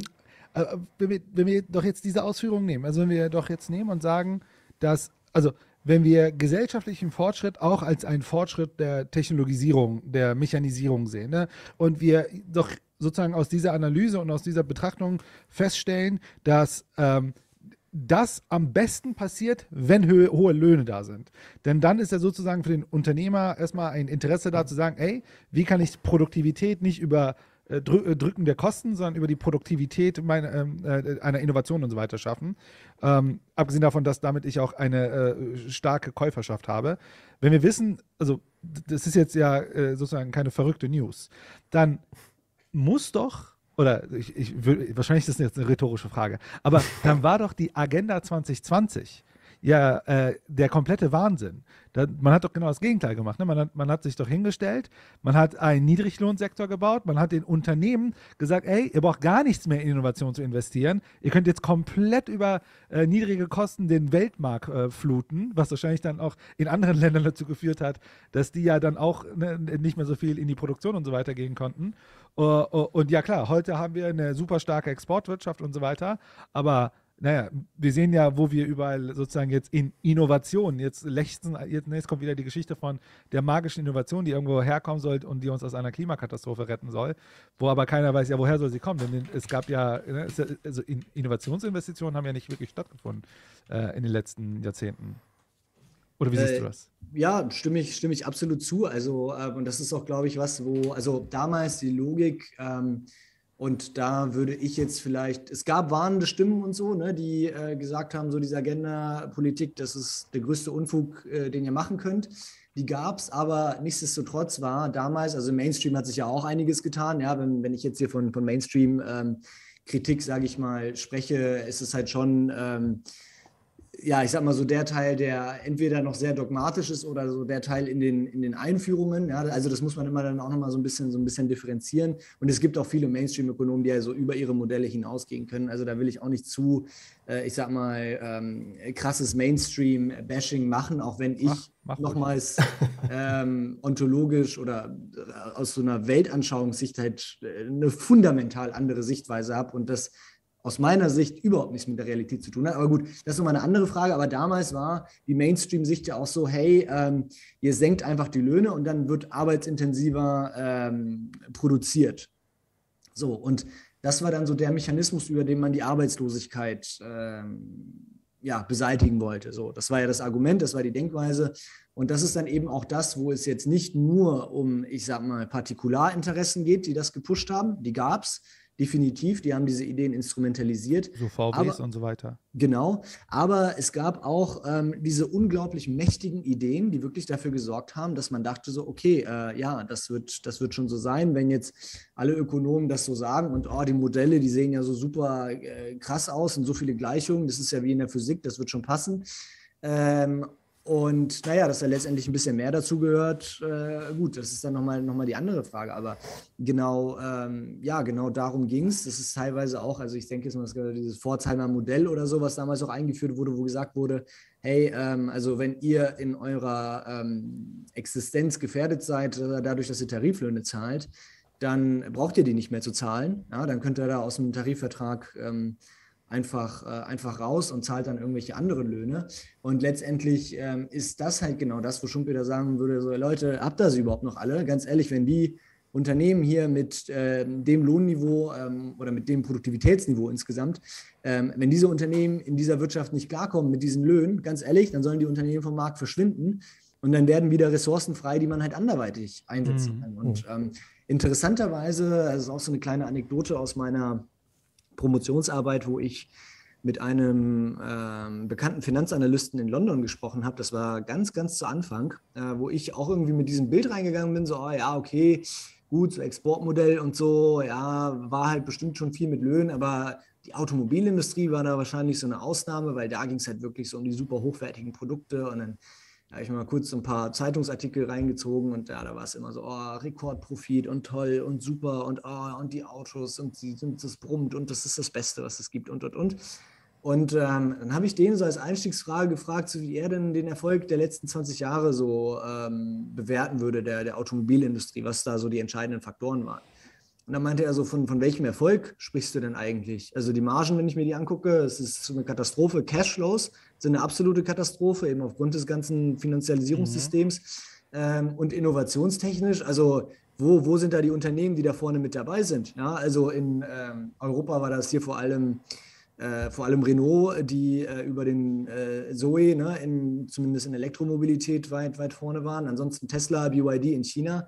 Aber da hat er nichts gesehen und Dividenden haben die auch nicht gezahlt. Und da meinte er so: Ja, wo, wo, ist denn da, wo ist denn da der Erfolg? Wo ist da der Erfolg? Ich sehe den Erfolg nicht. Und ähm, da dachte ich mir so: Oh, wow, okay, das äh, entspricht jetzt überhaupt nicht meinem Bild. Und dann im Laufe des Gesprächs hat er auch gesagt, wenn man sich nicht so krass auf dieses verrückte Exportmodell konzentriert hätte, wo man wirklich die gesamte Wertschöpfungskette, die gesamten Forschungsinstitute alle so auf diese, diese Verbrennertechnologien ausrichtet und dann natürlich auch noch über die Bundesregierung damals unter Merkel dann in Brüssel Lobbying macht, wie verrückt dass Regulatorik ähm, runtergewässert wird, dass alle Autos sich irgendwie anpassen müssen, ja, und nicht jetzt nur die großen Panzer, die jetzt über die Straßen rollen und, und, und dann hätte man viel früher Kapazitäten abgebaut, was auch völlig in Ordnung wäre, weil dann hätte man in andere Bereiche gehen können, die sich aufgrund des monopolistischen Vorsprungs, den neue Technologien haben, auch anders bepreisen lassen. Und dann hätten mir all die Leute, die jetzt an irgendwelchen Verbrennern und so geforscht haben, in anderen Sachen forschen lassen. Ähm, und dann stünden wir heute nicht da, wo wir jetzt stehen. Ähm, mhm. Ganz abgesehen, ja, dass uns auch jetzt die äh, ich sag mal, der, der, Niedriglohnsektor auch jetzt in Fragen der Inflation und sowas voll auf die Füße fällt, weil ganz ja. ehrlich hätten wir diesen, mhm. diese Schrottpolitik nicht gehabt, ja, über Agenda, die dann halt nahtlos fortgeführt wurde von ja. der Union. Also ich meine, da muss man ja der SPD dann zumindest sagen, ähm, hat sie halt hier und da versucht, noch so das Schlimmste irgendwie äh, zu verhindern ne? und dann auch gegen viel Widerstand, äh, auch natürlich mit Unterstützung der Linken, dann zumindest einen Mindestlohn. Also ich meine, das sind halt so Sachen, die eigentlich das Selbstverständlichste der Welt sein sollten, die aber mit unglaublich viel Widerstand irgendwie durchgesetzt werden mussten und wie viel Energie man aufbringen muss, um irgendwas in die minimal richtige Richtung zu bewegen, sieht man ja auch derzeit beim, beim Bürgergeld, wo ja. vor allem die Ne? Ähm, also ich meine, es ist ja noch nicht mal ein richtiger Systemwechsel gewesen. Es hat ein paar Sachen verbessert so, aber äh, es war ja jetzt keine, keine Revolution. Also da hätte man deutlich weitergehen müssen. Und selbst ja. das wurde von Arbeitgeberseite und von vor allem von der Union mit Fake News, mit, mit einem Menschenbild torpediert, was einen einfach nur sprachlos zurücklässt, warum es nicht auch, ich sage jetzt mal so, ähm, ja, in der ganzen äh, christlichen Community nicht einen riesen Widerstand dafür gibt, dass man endlich mal das C aus diesem Namen rausnimmt, weil also mit dem, was die da jetzt abgezogen hat, äh, hat das überhaupt nichts mehr zu tun. Und, ähm, Wo, wobei tatsächlich, ich glaube, das Problem liegt noch sehr viel tiefer, weil ich habe heute, als das Gesetz verabschiedet wurde, unseren Arbeits- und Sozialminister nochmal in seiner Rede gehört der im Grunde genommen das Narrativ aufgegriffen hat, was damals auch Andrea Nahles lautstark mit äh, heiserer Stimme von sich gegeben hat, dass sozusagen diese Überhöhung von Arbeit an und für sich, also dass man sagt, Arbeit ist Würde, das hat er jetzt nicht so eins zu eins gesagt, aber er hat im Grunde genommen die Sätze drumherum gebildet. Also es ist unser oberstes Ziel, Menschen in eine Arbeit zu bringen. Da kann man ja jetzt erstmal sagen, das ist okay, ja. Ähm, Haken dran, aber wenn man so ein bisschen eine Schicht drunter geht, geht so ein bisschen die Frage unter, welcher Form von Arbeit, unter welchen Bedingungen. Und ja. das ist so ein bisschen mein Problem an diesem Narrativ, zu sagen, Arbeit ist gleich immer Würde, sondern nein, es geht darum, unter welchen Bedingungen arbeite ich, unter welchen Löhnen und so weiter und so fort.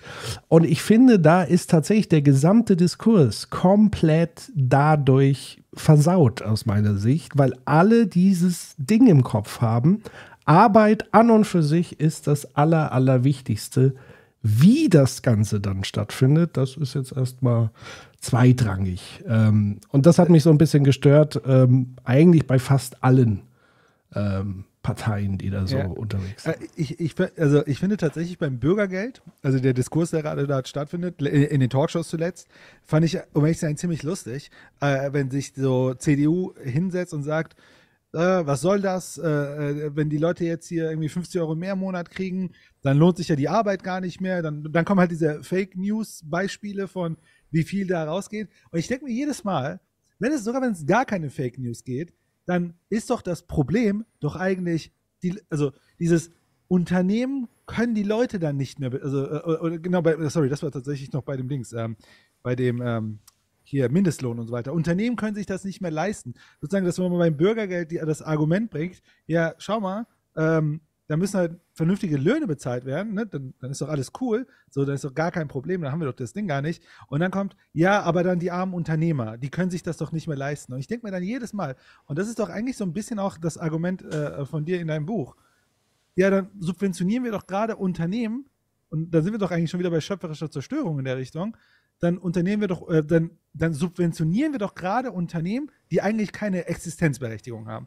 Denn anscheinend ist das, was sie produzieren, hat es nicht den gesellschaftlichen Wert, dass mit fairer Bezahlung das sich tragen kann. Und was wir ja tun, ist ja, wir vergesellschaftlichen ja damit im Grunde deren Produktionskosten. Und das Genau. ist ja eigentlich super problematisch. Die müssen ja eigentlich kaputt gehen. Die müssten kaputt gehen und ähm, man müsste dann schauen, dass eben ähm, über eine dynamische Nachfrage oder dann auch über, ähm, ich sag mal, staatliche Investitionen dann ähm, ja die Jobs entstehen, die dann solche, solche Löhne zahlen können. Und auch da muss man sich nochmal vor Augen führen, ähm, die durchschnittliche Produktivität, die wir in Deutschland haben. Ja, also wenn wir das äh, BIP pro Jahr durch die Stunden der ähm, Arbeit teilen, sind wir bei ungefähr 53 Euro. Ja, 53 Euro Produktivität pro Stunde. So, natürlich gibt es Sektoren, die produktiver sind als andere. Ja, das, äh, also jetzt zu sagen, irgendwie alle müssen das Gleiche verdienen, ist natürlich irre. Aber nichtsdestotrotz wissen wir ja auch, dass ähm, also diese Idee dieses marginalen ähm, Produkts, ja, das irgendwie eine Einheit von, von Arbeit oder eine Einheit von Kapital generieren kann, das ist ja auch wieder so eine, ich sag mal, Individualisierung ähm, von ökonomischen Ergebnissen, die dann so ein bisschen das große Ganze dann irgendwie verwischt, so, ne? Ähm, weil das Argument ist da ja eben, ja, aber wenn jetzt hier der Mindestlohn auf die und die Höhe gesetzt wird, aber das marginale Produkt da nicht drankommt, dann werden die Leute eben nicht eingestellt. Und das war auch die, das war die theoretische Grundlage, auf der eben Stimmung gemacht wurde gegen den Mindestlohn, aber so diese Nachfrageseite wurde da überhaupt nicht mit berücksichtigt. So. Ja. Und ich denke mir jetzt, ähm, selbst wenn wir ein Land haben, ja, wo wir verschiedene äh, oder eine, eine höhere Produktivität, sagen wir jetzt mal, natürlich in der Industrie haben, ja, im Vergleich zum Dienstleistungssektor, wir haben doch spätestens mit Corona eigentlich lernen müssen, dass Produktion ein kollektiver Prozess ist und dass jeder da irgendwo seinen Anteil leistet. Ja? Weil selbst die produktivsten Sektoren wären absolut nichts, wenn es nicht die anderen Menschen in den weniger produktiven Sektoren gäbe, ähm, die die Dinge am Laufen halten. So, das heißt, diese Und marginale reproduktive Idee Arbeit, ne? und reproduktive Arbeit, das kommt auch noch dazu, genau. Und ich meine, ähm, man kann sich, also man kann das komplette Modell dann entsprechend in die Tonne treten, dass man sagt, ja, aber diese Person hat dieses individuelle äh, marginale Produkt oder sowas. Das ist halt völliger Nonsens. So. Und wer bei einer Durchschnittsproduktivität von 53 oder 54 Euro, irgendwie sowas in dem Dreh, ähm, wer es da nicht schafft, einen Mindestlohn von 12 Euro zu zahlen, so, der, sorry, hat hier nichts verloren, der muss weg. Ja. Ganz Also eigentlich, so, so, ich habe ich hab äh, zwei Punkte. Ein, eine Frage aus dem Chat würde ich nämlich gerne reinbringen und eine Anmerkung. Äh, äh, so ein bisschen eher so äh, äh, witzig gemeint. Aber ist es nicht so, ist es nicht eigentlich nicht nur, dass man den Kapitalismus kritisiert und so weiter, äh, zu Recht, sondern sogar den Kapitalismus selbst machen wir falsch. Weil wir eigentlich ihn selbst damit zerstören. Wie wir damit umgehen, da kommen wir natürlich zu diesen Machtverhältnissen, die du gerade gesagt hast, die ja dann wiederum was anderes äh, vermitteln. Aber ich würde gerne eine Frage reinbringen, mh, weil ich weiß, ich glaube, ich hatte das auf jeden Fall in einem Interview gehört, dass du das auch schon mal in die Richtung beantwortet hast. Und zwar schrei schreibt äh, Cassandra Calling, ja, es gibt, äh, es gab schon immer die Drohung, wir gehen dann weg und dann habt ihr gar nichts mehr, schon zur Industrialisierung.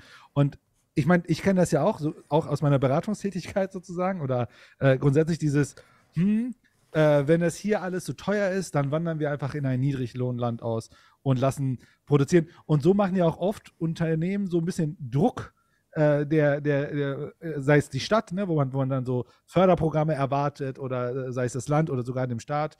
Äh, was ist denn da deine Perspektive sozusagen immer ne, im globalen Wettbewerb? Ne? Ich könnte ja auch so woanders produzieren gehen und dann sitzen die Arbeitslosen bei dir hier auf der Straße.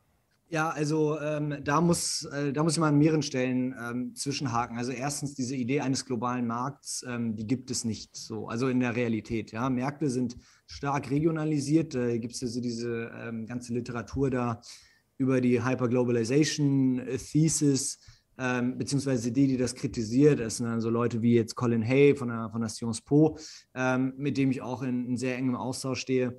Und ähm, die zeigen eben empirisch ganz deutlich, äh, dass ähm, ja, natürlich gab es eine globale äh, oder eine, eine, Dimension der Globalisierung, aber im Vergleich zur regionalen Integration der verschiedenen Räume, ja, da geht es halt um, um Kontinente ähm, beziehungsweise um Wirtschaftsräume wie jetzt ähm, Nordamerika, also Kanada, USA, Mexiko oder die EU oder in Asien. Diese regionale Integration ist viel, viel, viel bedeutender als ähm, jetzt, ich sag mal, ähm, so der, der, der, globale Markt. Ja. Es gibt ja auch in der, in der Ökonomik diesen sogenannten Distance of Trade Effekt. Ja, da heißt, you double the distance, you have the trade. Und interessanterweise ist das ähm, ein Koeffizient, der extremst hartnäckig ist. Ja, trotz äh, der Entwicklung der Transportwege, trotz Digitalisierung und, und, und ähm, ist es eben immer noch so, dass dieser Koeffizient, äh, ja, äh, also dass man mit dieser Faustregel da irgendwie hinkommt und dann auch so mit Gravitationsmodellen dann ganz gut ähm, Handel modellieren kann. Äh, also das ist der erste Punkt so. Wir sollten eher in Regionen denken und weniger jetzt global. Zweiter Punkt ist natürlich, wir haben so etwas wie Wechselkurse. Ja, also ähm, das ist ja dann auch immer so die, die Annahme, dass irgendwie ein Euro hier, ein Euro woanders ist und ähm, äh, so ist es natürlich nicht, weil andere Länder operieren mit anderen Währungen so. Und ähm, wenn deren, ähm, äh, oder wenn sie jetzt, ich sag mal, nehmen wir mal das deutsche Beispiel, ja, wir versuchen jetzt mit der deutschen Mark ähm, es so zu machen, dass wir halt die Löhne richtig krass drücken, ja, aber dann halt auch irgendwo, was weiß ich, Kapital aus dem Ausland anziehen, was dann ähm, in eine Erneuerung der Produktionsstrukturen ähm, investiert, ja, sodass wir eine sehr, sehr hohe, ähm, sehr, sehr hohe Produktivitätszuwächse haben. So. Das Erste, was natürlich passieren würde, wäre, dass wir eine Deflation haben. Und was würde dann passieren? Wir wären halt mit unseren Produkten viel, viel wettbewerbsfähiger auf den internationalen Märkten. Das heißt, mehr und mehr Leute würden unsere Produkte kaufen. Ja, das heißt, es würde mehr und mehr Nachfrage nach der D-Mark da sein. Das heißt, unsere D-Mark würde gerechnet in anderen Währungen teurer werden und damit wäre das Ganze hinfällig. So, mhm. das ist der erste Punkt. Also Regionalisierung, Wechselkurse, das sind zwei Dimensionen, die man immer mit berücksichtigen muss. Ja. Und zum dritten Punkt, äh, natürlich besteht da die Gefahr, ähm, dass Unternehmen eben ihre sehr produktiven Methoden mit sehr niedrigen Löhnen kombinieren. Ja, also klassisches Beispiel, man nimmt eine äh, Fabrik wie VW, wo alle 30 Sekunden ein Auto vom Band läuft, ja, und transferiert die nach Polen. So, ne, ein paar hundert Kilometer in Osten und zack, da haben wir genau die gleichen Produktionsmethoden und die Löhne sind um 75 Prozent günstiger. So. Ähm, natürlich haben sie dann einen enormen Stückkostenvorteil, den mhm. sie daraus generieren. Und da braucht es dann eben wieder ähm, ja, den, den Staat, der, der da reingeht. Und äh, also das habe ich in meinem Buch als ähm, Konditionalität bei Direktinvestitionen äh, bezeichnet, dass eben die Unternehmen, die ins Ausland gehen, gezwungen werden, und das kann man in Europa ganz oder Einfach durchsetzen lässt sich das nicht. Äh, rein technisch ginge das natürlich schon. Oder bei, bei, bei Handelsverträgen könnte man das ein, auch einfach als zusätzliche äh, Klausel mit reinschreiben, ähm, dass die ähm, Unternehmen in den ähm, Entwicklungsländern äh, dann eben die Löhne in der Fabrik vor Ort so erhöhen müssen, ähm, ja, wie es der goldenen Lohnregel entspricht. Also mit der Zielinflationsrate und dann dem zu erwartenden Produktivitätswachstum. Und ähm, da das Produktivitätswachstum normalerweise ähm, in Ländern mit äh, einer sehr schwachen Ausgangsbasis deutlich höher sein sollte, würden auch deren Lohnkosten ähm, über kurze Sicht hätten die natürlich noch riesige Vorteile, aber über lange Sicht würde es mhm. denen überhaupt nichts bringen und dann müssten die halt wieder in irgendeine Erneuerung ähm, ihrer, ihrer Wettbewerbsfähigkeit, ihrer Produktionsstrukturen investieren. Ähm, und ja, das könnten sie dann im Ausland machen, das könnten sie dann bei uns machen, das ja. ähm, ist, dann, ist dann egal. Also teilweise ist es dann auch egal, wenn Produktion abwandert. Ja, also nehmen wir mal äh, die frühen Nullerjahre, äh, wenn wir dann, wenn dann die Drohung kommt, so, ey, entweder ihr senkt die Löhne, wir zerstören die Gewerkschaften und durchlöchern die Tarifverträge oder wir ziehen hier in den Osten und die Drohungen gab es, die waren real. Und wenn man da einfach gesagt hätte, ja, super, dann macht das, haut ab, tschüss, auf Wiedersehen, ähm, da muss man natürlich aber als Staat gleichzeitig dafür sorgen, dass man ähm, ja hierzulande dann Bedingungen schafft, die es für Unternehmen äh, attraktiv machen, hier zu investieren, weil es dann auch hier Geld zu verdienen gibt und auch ja in Bereiche investieren, wie jetzt zum Beispiel ähm, alternative Antriebe, ja, um beim Beispiel Automobilindustrie zu bleiben. So. Und dann hätte man die ganzen Verbrenner und so in, in Polen, Ungarn und sonst wo äh, produzieren können. Ja, davon würden die Länder dort äh, profitieren, weil es natürlich ein deutlicher Schritt nach vorne wäre. Ja, auch dort wäre die Produktivität gestiegen und mhm. wir hätten hier wiederum was Neues. Also das ist so ein bisschen so diese Idee, ähm, die vom Ökonomen Vernon ähm, als, als Flying Geese, also als diese ähm, fliegenden Gänse praktisch ähm, bezeichnet wurde, wo dann eben Technologien, die veraltet werden, dann immer weiter runtergetragen äh, werden und dann natürlich den Ländern, ähm, die noch nicht so entwickelt sind, in ihrer Entwicklung helfen. Also ich glaube, er hat das am Beispiel von, von, von Japan mit einem Föhn oder so gemacht, der dann nach Südkorea ging und dann halt in die, also ne, die ganzen äh, südostasiatischen Länder runter und der dann dort jedes Mal zu einer bestimmten Entwicklung beigetragen hat, ähm, das Wohlstandsniveau insgesamt gehoben hat. Ähm, aber letztendlich gab es halt an der Spitze dieses Gänseausflugs immer wieder Dynamik, weil man dort immer wieder in neue Bereiche reingegangen sind, die mit einer höheren Produktivität haben. Und diese Dynamik, die haben wir ähm, hier natürlich verloren. Und es heißt natürlich dann auch nicht, ähm, dass, äh, ich sag mal, Länder des globalen Südens dann auf ewig abhängig sein werden vom, vom ausländischen Kapital, weil letztendlich wenn sie ähm, ja, sich über alte Technologien bestimmtes Wissen aneignen, können die natürlich auch ganz schnell ähm, in, in, neue, in eigene Entwicklungen kommen. Also das beste Beispiel dafür ist China. Die haben ja über Jahrzehnte lang ähm, hauptsächlich über Direktinvestitionen, ne, ausländisches Kapital äh, mitgenommen, dann die Technologien dort übernommen. Das hat deren Produktivität gesteigert. Die hat natürlich auch ähm, ja ein sehr, sehr, also vor allem in den letzten, äh, also seit 2004 ein sehr, sehr striktes Lohnregime. Also wenn man sich dort die Lohnsteigerung anguckt, das ist wirklich völlig verrückt.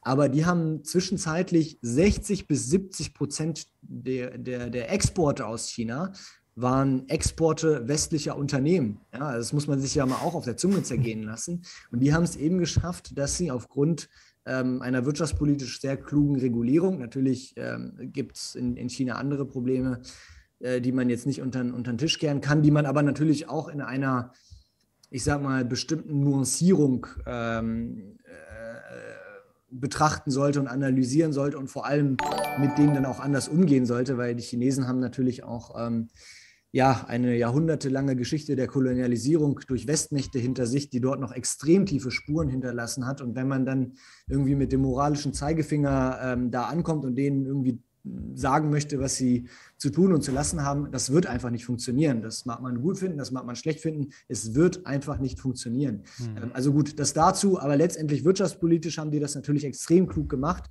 dass die ähm, die Technologien und das Wissen aus dem Ausland genommen haben, äh, es sich äh, angeeignet haben, teilweise weiterentwickelt haben und mittlerweile ja in vielen Bereichen wirklich ähm, absolut federführend sind. Ne? Das ist ja auch das, der Grund, warum die USA so kalte Füße bekommen. Da geht's, wird halt immer geredet, es ging um Werte und so. Das ist natürlich äh, völliger Quatsch. Also das hat nichts mit Werten zu tun, was da gegen China ähm, derzeit äh, organisiert wird. Das ist einfach, die USA fühlen sich in ihrem hegemonialen Machtanspruch bedroht und deswegen feuern die aus allen Rohren wirtschaftspolitisch, ähm, wo es nur geht. Ähm, und äh, ja, aber also ne, nochmals, äh, das kann eben dazu führen, dass auch wenn man mhm. ausländisches Kapital und Technologien reinholt, dass man sich auf dieser Basis dann von selbst entwickeln kann. Super, hm? kann ich direkt weitermachen. Denn, das, also, doch gar nicht. ich, ich, wollte ja nicht hier äh, äh dich über, äh, überfahren. Ich habe mir alles schon hier aufgeschrieben. Ich warte ja, auf meinen Moment. Ja, ich, ich finde das spannend, weil ich glaube, eine Sache, die wir ja hören, was das Thema Lohn angeht, wäre ja das eine, ne? Äh, ähm, ähm, Unternehmen wandern aus. Aber was wir ja auch öfter hören, ist ja sowas wie, ja, der Investitionsstandort Deutschland wird weniger attraktiv für die äh, für ähm, internationale Investoren. Ne? Und das ist ja dann auch innovationsschädigend. Wenn wir hohe Löhne haben, dann ne, schädigt das ja genau unsere Innovation, weil dann kommen die Leute ja nicht hier mit den Investitionen, das lohnt sich ja nicht, bla bla bla und so weiter. Ähm, genau. Wie, wie, denn, wie, würdest du denn das bewerten? Also äh, sozusagen jetzt nicht äh, äh Unternehmen wandern ab, sondern Investoren kommen nicht rein. Wenn wir äh, da nicht äh, sozusagen das mitspielen und immer voll wettbewerbsfähig sind äh, in unserer Produktivität, äh, also äh, Lohnkosten.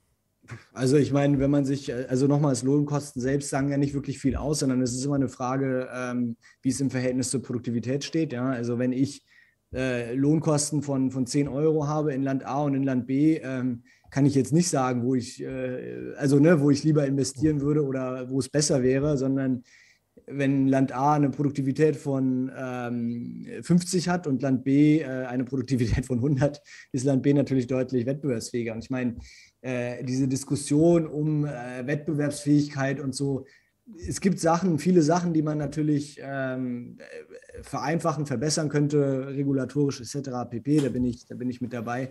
Aber was die Wettbewerbsfähigkeit an sich angeht, dass die da jetzt so bedroht wäre und so, also das halte ich für völligen Quatsch, weil wenn wir uns mal anschauen, wie die Leistungsbilanz ähm, außer äh, jetzt über den Terms of Trade Shock hat sich das natürlich so ein bisschen so ein bisschen wieder eingeruckelt, dass wir mehr für unsere Importe zahlen, aber grundsätzlich unter normalen Umständen ähm, haben wir immer noch riesige Überschüsse erwirtschaftet, was einfach mhm. nur ein Ausdruck davon ist, dass unsere Wettbewerbsfähigkeit einfach ähm, relativ im Verhältnis zum Ausland ohnehin noch viel zu hoch ist. Also das ist vielleicht nochmal so die andere Sache, ja.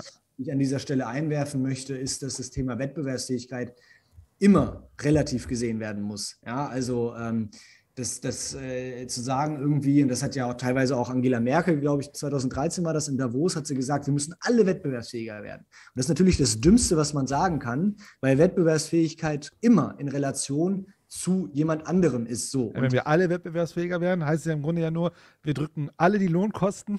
Nein, also selbst dann ist noch niemand wettbewerbsfähiger geworden. Es ist logisch unmöglich, dass alle wettbewerbsfähiger werden, weil also es können alle ihre Produktivität erhöhen, es können alle ihre Löhne senken. So, ja. aber nur wenn einer das macht oder ja. zumindest wenn nicht alle das machen, äh, können andere wettbewerbsfähiger werden. So. Genau, der Asi-Influencer also, schreibt auch, das ist so, als würde man ja sagen, wir müssen alle mehr exportieren als importieren. Genau, genau. Ja, es ist ein relatives Konzept und ähm, von daher, ja, muss man, also da muss man halt auch immer, ich sag mal, die Birne anschalten, wenn ähm, da wieder aus, aus seiner Ecke geschossen wird, wo man sich so denkt, so Leute, also bitte zwei Sekunden nachdenken und dann würdet ihr solche Sachen nicht von euch geben. Ne? Mhm. Zum Thema Niedriglohn wäre für mich nochmal die Frage, kann man eigentlich sagen, dass sozusagen dieser ganze Niedriglohnsektor, wenn wir das in, im Verhältnis zur Produktivität sehen, und wahrscheinlich gibt es auch nochmal Unterschiede von Produktivität, ähm, aber kann man nicht eigentlich sagen, dass alles, was so im Niedriglohn Bereich abläuft, eher sowas ist, was auch maschinell oder ich will mal fast sagen, sowas wie eigentlich dumme Arbeit. Also ich sage jetzt nicht, dass die Leute dumm sind, sondern die Arbeitsprozesse, die an und für sich da ausgeübt werden, also ein Paket von A nach B fahren und so weiter, ähm, dass das sozusagen über Niedriglohn und so weiter überhaupt funktionieren kann oder irgendwann vielleicht sogar maschinell ersetzt werden kann mit selbstfahrenden Geschichten etc.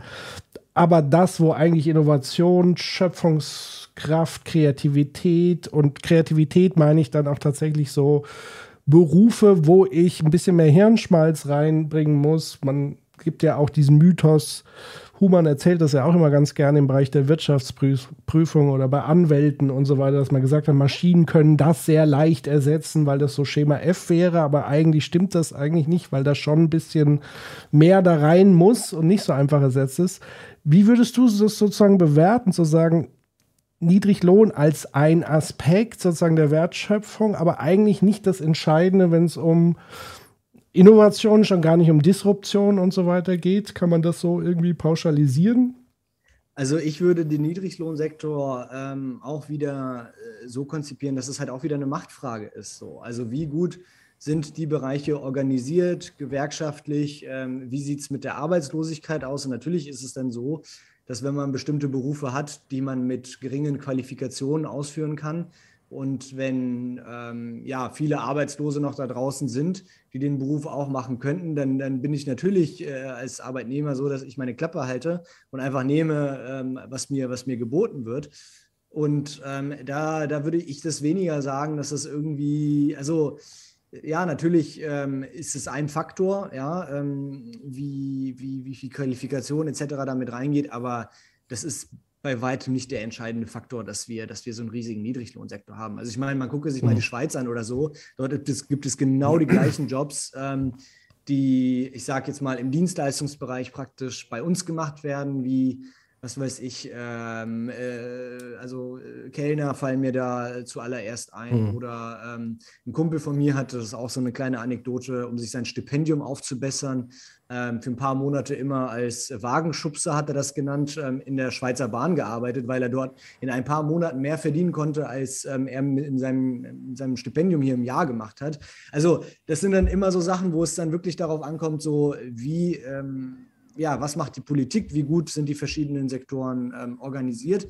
Und wenn die Politik dann sagt, ja, wir machen hier am besten in Anführungszeichen freier Markt, das ist dann einfach eine andere Regulierung, äh, dann kann es natürlich sein, dass ähm, ja, bestimmte Jobs erhalten werden, die so nicht erhalten worden wären. Also ein Beispiel, ähm, was mir da auch sofort in den Sinn kommt, ist, ähm, wenn man äh, Großbritannien mit Frankreich vergleicht. Ja, in Großbritannien hat man äh, an vielen Ecken und Enden noch die Leute, die damit irgendwie mit ähm, so, äh, äh, also hier so mit so, mit so ähm, Wischmaterial äh, und so einem Sch Sch äh, Spray und sowas, ähm, die Autos äh, manuell dann putzen. Mhm. Ja, und das hat man in Frankreich einfach nicht, weil es sich mit den Lohnkosten dort einfach überhaupt Ja. nicht rentiert. Und ähm, ja, das ist dann auch, das ist eher eine Frage des, des politischen Managements, wobei Ja. Ja, natürlich gibt es unterschiedliche äh, ähm, Produktivität in verschiedenen Sektoren, aber nochmals, Produktion ist ein, ist ein kollektiver Prozess und ähm, da kommt es ganz stark drauf an, äh, wie die Verhandlungsmacht ähm, der jeweiligen Akteure ist. Das ist der absolut entscheidende Faktor. Gedankenspiel. Was würde passieren, wenn wir sozusagen verordnen würden, dass der Lohn und auch die Lohnsteigerung, ähm, können wir mal diskutieren, gibt es ja wahrscheinlich mehrere Varianten, aber wenn der Lohn direkt mit der Wertschöpfung gekoppelt werden würde, Ähm, Also, was was, würde passieren sozusagen? was soll das heißen, der, der Lohn direkt mit der Wertschöpfung gekoppelt? Naja, Also, also angefangen von so Sachen, dass man sagen kann, wenn wir jetzt davon ausgehen, dass es eine kollektive Leistung ist, dass wir schon mal anfangen, sage ich mal, zu begreifen, dass alle, die in einem Unternehmen, einer Organisation zur Wertschöpfung beitragen, dass sie sozusagen auch unmittelbar davon partizipieren. Also das ist so eine krasse Variante wäre zum Beispiel zu sagen, alle bekommen sozusagen einen gleichsamen Anteil, egal ob die Reinigungskraft oder so, weil wir haben verinnerlicht, wir sind ein Organismus, der sozusagen gemeinsam Wertschöpfung, ohne das eine Teil funktioniert es nicht. Ähm, jeder hat nur unterschiedliche Aufgaben, aber im Endeffekt hat es sozusagen gleichen Wert. Das ist so die radikale Variante, die man mal durchdenken kann. Die Also- zweite, ja, Sorry, also du meinst, ein Unternehmen ja, äh, produziert einen Gewinn sozusagen ja, und dieser Gewinn wird sozusagen, sagen wir mal, äh, entweder wird ein Teil, also ein Teil wird an Shareholder, was auch immer ausgeschüttet, aber dann gibt es im Grunde so eine Art Topf Mhm. und der wird an die Menschen verteilt, die in diesem Unternehmen für äh, sozusagen arbeiten und für die, für die Wertschöpfung verantwortlich sind. genau. Okay. So. okay. Und man kann ja auch sagen, es gibt dann sozusagen einen Pool, der geht dann in Forschung, Entwicklung, wie auch immer. So. Ja, ist gut. Genau. Das zweite wäre sozusagen dann solche Geschichten wie Lohnsteigerungen auch an Profitsteigerungen zu koppeln. Dann würden wir sozusagen nicht immer diese unsäglichen Verhandlungen, die dann nie stattfinden. Und ich weiß nicht, du bist in den Zahlen fitter als ich, aber wie ist so die Lohnentwicklung gerade in, in Deutschland? Ich glaube, das ist relativ stagnierend und so, so, weiter. das also das ist die wäre- zweite. Das, Ja. das zweite wäre jetzt sozusagen gesamtwirtschaftlich, ne? dass sozusagen die Gehaltserhöhungen gekoppelt werden an die gesamtgesellschaftliche äh, Produktivität und plus wahrscheinlich Inflationsausgleich. Das hatte Patrick, glaube ich, auch vorhin noch gehabt, oder? So. Genau, also das hat ja Einfluss, sage ich mal, jetzt auf mehrere Faktoren. Also zum einen vielleicht gesamtwirtschaftlich und auch vielleicht global gesehen. Also was wäre so eine Lohnprogressionskopplung oder wie auch immer man das nennen mag. Und das andere wären natürlich dann auch so Fragen, was hat es für Auswirkungen auf Innovation und Produktivität letztendlich? Also auch diese beiden Modelle. Also zum ersten, ähm, wenn ich es richtig verstanden habe, ähm, also nochmal, ich bin kein Freund davon, dass alle irgendwie den gleichen Lohn bekommen, aber das war ja jetzt auch, glaube ich, nicht, ähm, nicht die Idee, sondern eher nur, dass der Gewinn praktisch, ne? Ähm, Ja, kann ja relativ oder verteilt wird. absolut verteilt werden wahrscheinlich dann, ne? Ja, äh, ja, ich meine, das kann man, das kann man machen. Ähm, also auch der Gewinn muss ja von irgendwoher kommen. Also das heißt, es muss halt irgendwo anders wieder Leute geben, die, ähm, die genug Geld in der Tasche haben, dass die, dass die ausgeben können. Das ist ja auch so ein bisschen so diese, diese Absurdität äh, der Idee, dass man annimmt, dass ähm, ja, es irgendwie so ein, so ein marginales Produkt gibt, weil das, was man natürlich als marginales Produkt hat, hängt vom Absatz ab, der wiederum vom, ähm, von der Nachfrage abhängt, die wiederum vom Lohn abhängt. Also das ist halt so, ne, man ist man, man dreht sich dann da irgendwie, irgendwie im Kreis. Ähm, ja, wie das jetzt bei einzelnen Unternehmen ist oder so, äh, kann man machen, wie man, wie man will. Ich wäre da eher so auf der, auf der Makroebene, dass man ja. wirklich sagt, ähm, also Mindestlöhne, die wirklich ähm, Nachfrage sichern, aber auf der anderen Seite äh, auch ein Aufstocken noch nicht mal im Ansatz in irgendeiner Form ähm, wirklich notwendig machen. Ja, weil das haben wir ja heute auch, dass Menschen arbeiten und dann trotzdem aufstocken. Also das ist so das Absurdeste, was es gibt und das müsste man eben über ähm, eine Lohnpolitik auf äh, aggregierter Ebene dann praktisch ja. ähm, unterbinden. Ähm, Tarifbindung ist natürlich ein anderer Punkt, der wieder ähm, auf, äh, ich sag mal, den Radar gehört weil auch dort haben wir natürlich, also in einer idealen Welt, ähm, sind natürlich die verschiedenen Unternehmen in den verschiedenen Sektoren alle tarifgebunden. Ja, und wenn ich dann beispielsweise ähm, überall die gleichen Lohnkosten habe, dann entscheidet allein der Unterschied in der Produktivität darüber, wie hoch mein Gewinn sein wird, ob ich besser sein werde als mein Konkurrent und, und, und. Also ne, das ist dann halt auch so ein anderes Instrument, was man was man oder worauf man verstärkt setzen sollte. So. Ähm, und abgesehen davon würde es natürlich dann auch den Unternehmen signalisieren, hey, schaut mal, ihr seid hier in dem und dem Sektor unterwegs. Wenn ihr nicht eure Wettbewerbsfähigkeit über eine höhere Produktivität erhöht, dann seid ihr einfach raus. So. Ähm, und was die Lohnprogression angeht, da ist es wichtig, ähm, dass es die Inflation stabilisiert, also die Preisentwicklung stabilisiert, weil letztendlich ist das auch eine ganz wichtige Komponente ähm, wie sich Wirtschaft entwickelt. Also das ist auch so ein bisschen ja, das Ironische irgendwie, dass alle sagen, ja, äh, freier Markt und bla, und dann passiert alles automatisch, während ähm, äh, Stabilität oder Planungssicherheit ja so das wichtigste Kriterium überhaupt ist für Unternehmen.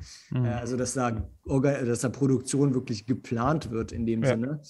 Ähm, und äh, entsprechend, wenn man weiß, die Lohnentwicklung äh, wird dieser goldenen Lohnregel praktisch folgen, dann hat man stabile Inflationsraten und damit kann man dann, ähm, kann man dann arbeiten. Also, äh, mhm. und dann, wenn man dazu noch die Instrumente hat, wie jetzt ähm, äh, eine starke Tarifbindung etc., dann, dann kann man das natürlich auch sehr gut als äh, oder kann man so diese Löhne als Produktivitätspeitsche ganz gut nutzen. Ähm, wovon man ich natürlich jetzt so ein bisschen ähm, warnen würde, das ist äh, teilweise das, ähm, also wenn wir uns die Lohnentwicklung jetzt anschauen, da haben wir jetzt bei der IG Metall, glaube ich, äh, also so der stärksten Gewerkschaft überhaupt, ähm, Lohnentwicklung von, ich glaube, was war das, 4,2 Prozent oder so.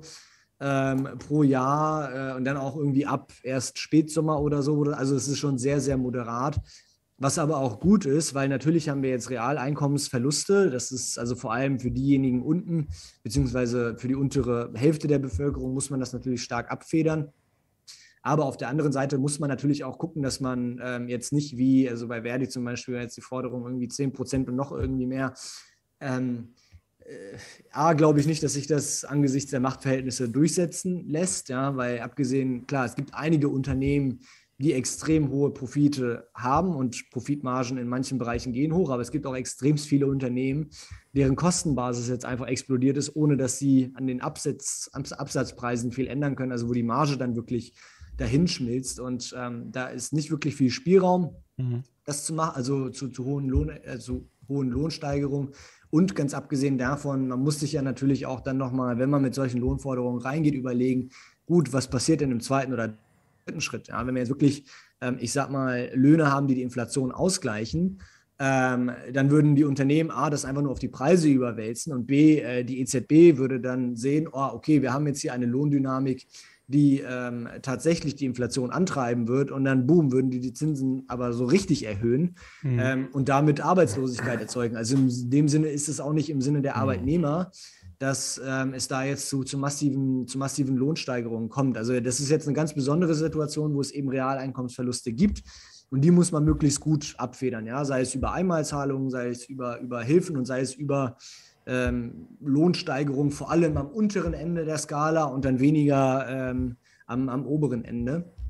Aber letztendlich ähm, ja, ist es jetzt eine Phase, wo man ähm, sehr, sehr kluges wirtschaftspolitisches Management betreiben muss. Ähm, und um noch da vielleicht so einen abschließenden Gedanken äh, loszuwerden, gestern, ich weiß gar nicht mehr, wer das gesagt hat, war ich beim makroökonomischen Kreis des DGB und der meinte dann auch, äh, seit Jahren plädieren die für äh, ne, diese goldene Lohnregel, dass man eben äh, Zielinflationsrate plus erwartetes Produktivitätswachstum hat, so als Orientierung für den Nominallohn.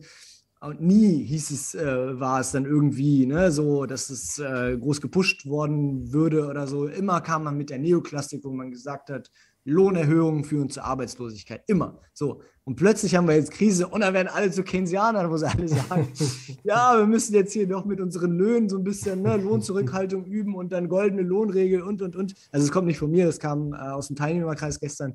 Aber das fand ich ja auch nochmal ganz witzig, wie dann Ideen instrumentalisiert werden ähm, im öffentlichen Diskurs, um wirklich einfach nur das durchzusetzen, was man für sich selbst dann irgendwie durchsetzen möchte. Aber wenn ich das jetzt nochmal richtig verstanden habe, ähm, also, ich wollte ja so ein bisschen dahingehend hinaus zu sagen, es gibt ja, wir haben ja ganz viel von Finanzkapital äh, und so weiter, Shareholder gesprochen. Und da kann man ja eigentlich so ein bisschen die, die, die Regel, die so ein bisschen in der Mafia gilt, ähm, Geld fließt nach oben und Scheiße fließt nach unten. Ähm, das, das könnte man, man in der Uni. Im, das, im BWL-Unterricht, äh, im Wirtschaftswissenschaften. Genau. Das heißt, man könnte das so ein bisschen auch makroökonomisch an der Stelle vielleicht anwenden. Äh, äh Und für mich ist ja die Frage, wenn das nicht mehr der Fall ist, also wenn ich sozusagen Wertschöpfung abschöpfen würde vor Dividenden etc. pp.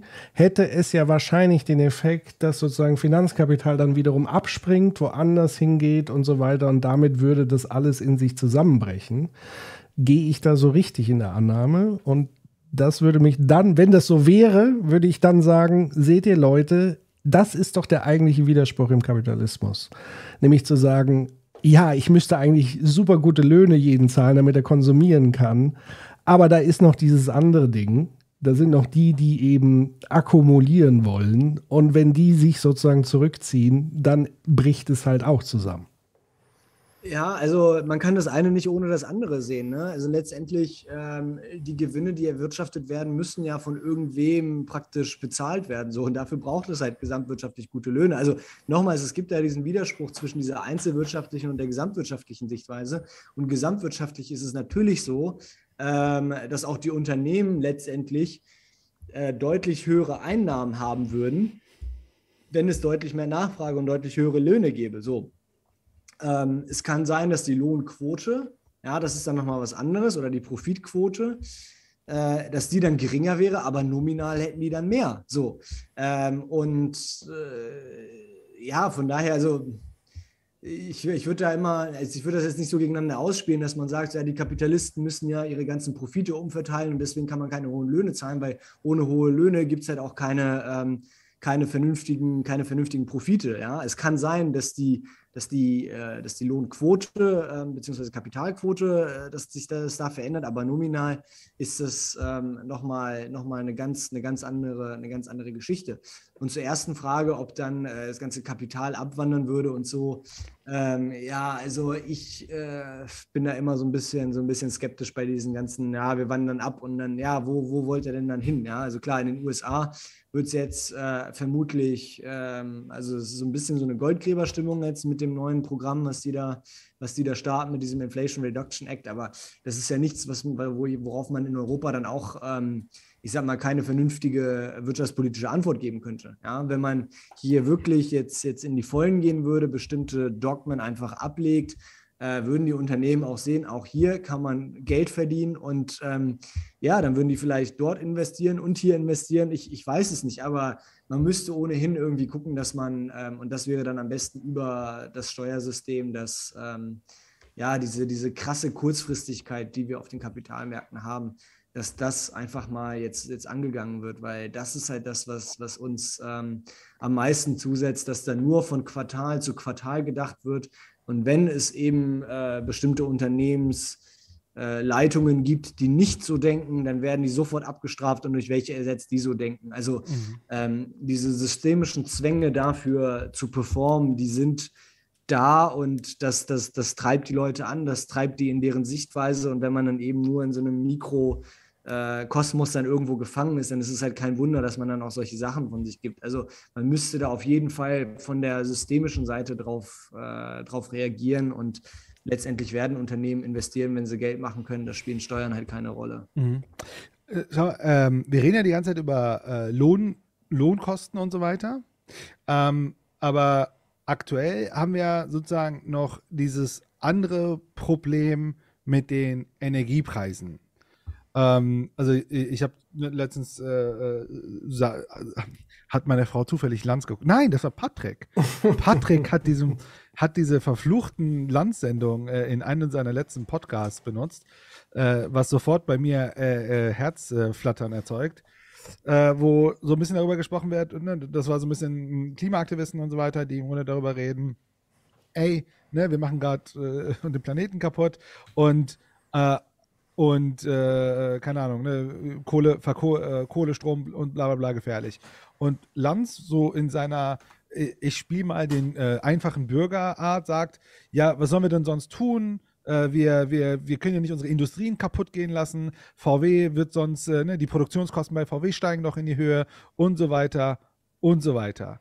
So, jetzt wäre meine Frage, ist das, was du sagst, nur relevant auf der Lohnkostenebene oder kann man das auch auf andere Dinge wie zum Beispiel äh, Verstromung, äh, also Energiepreise oder andere Preise äh, auch sehen? Oder äh, wie würdest du das bewerten? Weil, ne, ich meine, wenn wir jetzt noch ein bisschen nach vorne gucken, wird ja Energie ja auch ein relevanter Faktor sein in diesem ganzen Diskurs. Äh, ja, selbstverständlich, aber da funktionieren im Prinzip ähnliche Mechanismen. Das Ding ist halt einfach nur, wenn du rapide Veränderungen hast, dann wird es schwierig. Also ähm, ich plädiere hier für äh, Strukturwandel und keine Strukturbrüche, Ja. um es mal ganz klar zu sagen. Ähm, und das ist ja auch so ein bisschen die Idee hinter, ähm, hinter der, der oder hinter des Ansatzes äh, Löhne als Produktivitätspeitsche, ja, dass man sich da ganz klar auf diesen goldenen Lohnpfad da festlegt, eine hohe Tarifbindung macht und äh, ja, so entsprechend dann eben die Unternehmen wissen, dass es über einen längeren Zeithorizont so wird, dass ihre Lohnkosten immer weiter steigen werden und dass sie deswegen immer produktiver werden äh, müssen, wenn sie äh, wettbewerbsfähig bleiben wollen. So. Ähm, und bei den Energiepreisen, ähm, also eigentlich bräuchte man da natürlich irgendwie ein internationales Abkommen, wonach ähm, ja, die ganzen fossilen Energieträger einfach im Boden bleiben.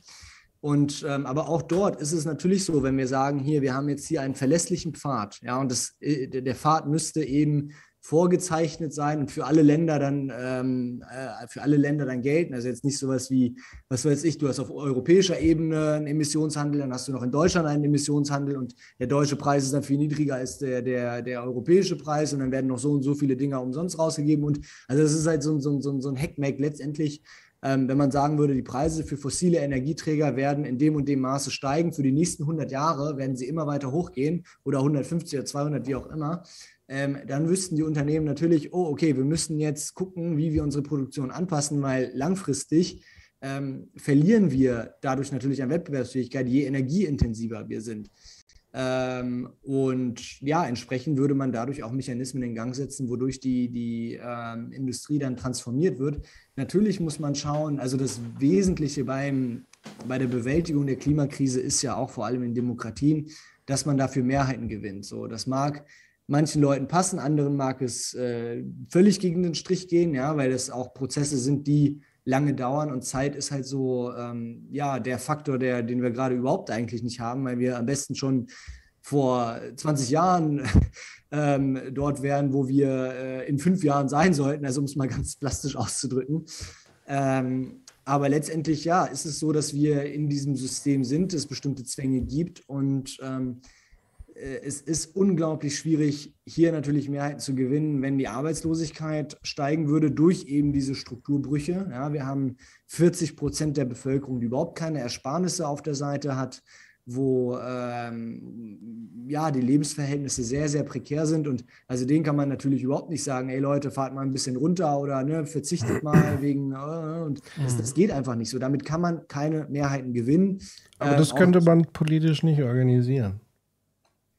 Dass Nee, es also- Menschen besser geht, um dann Mehrheiten zu organisieren, dass sie vielleicht einer Transformation zustimmen.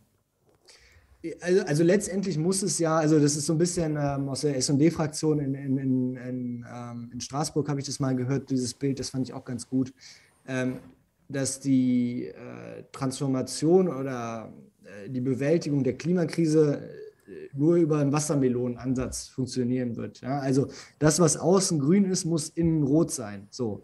Ähm, und ähm, man, wird es, man wird es einfach nicht schaffen, wenn die, Leu wenn die Leute das Gefühl haben, dass deren materielle Basis wegbricht. Ich glaube, ähm, Zustimmung, absolut. Also die Frage, da vollkommene Zustimmung, ich glaube, das würde jeder auch so sehen. Nur da beißt sich ja dann die Katze in den Schwanz, wenn man sagt, naja, wir brauchen ja die Mehrheiten, wir haben aber diese Verhältnisse, nämlich diese ungleichen. Also werden wir nie diese Mehrheiten kriegen, wo ich mich dann frage, aber warum verändern wir dann nicht die Ungleichheiten?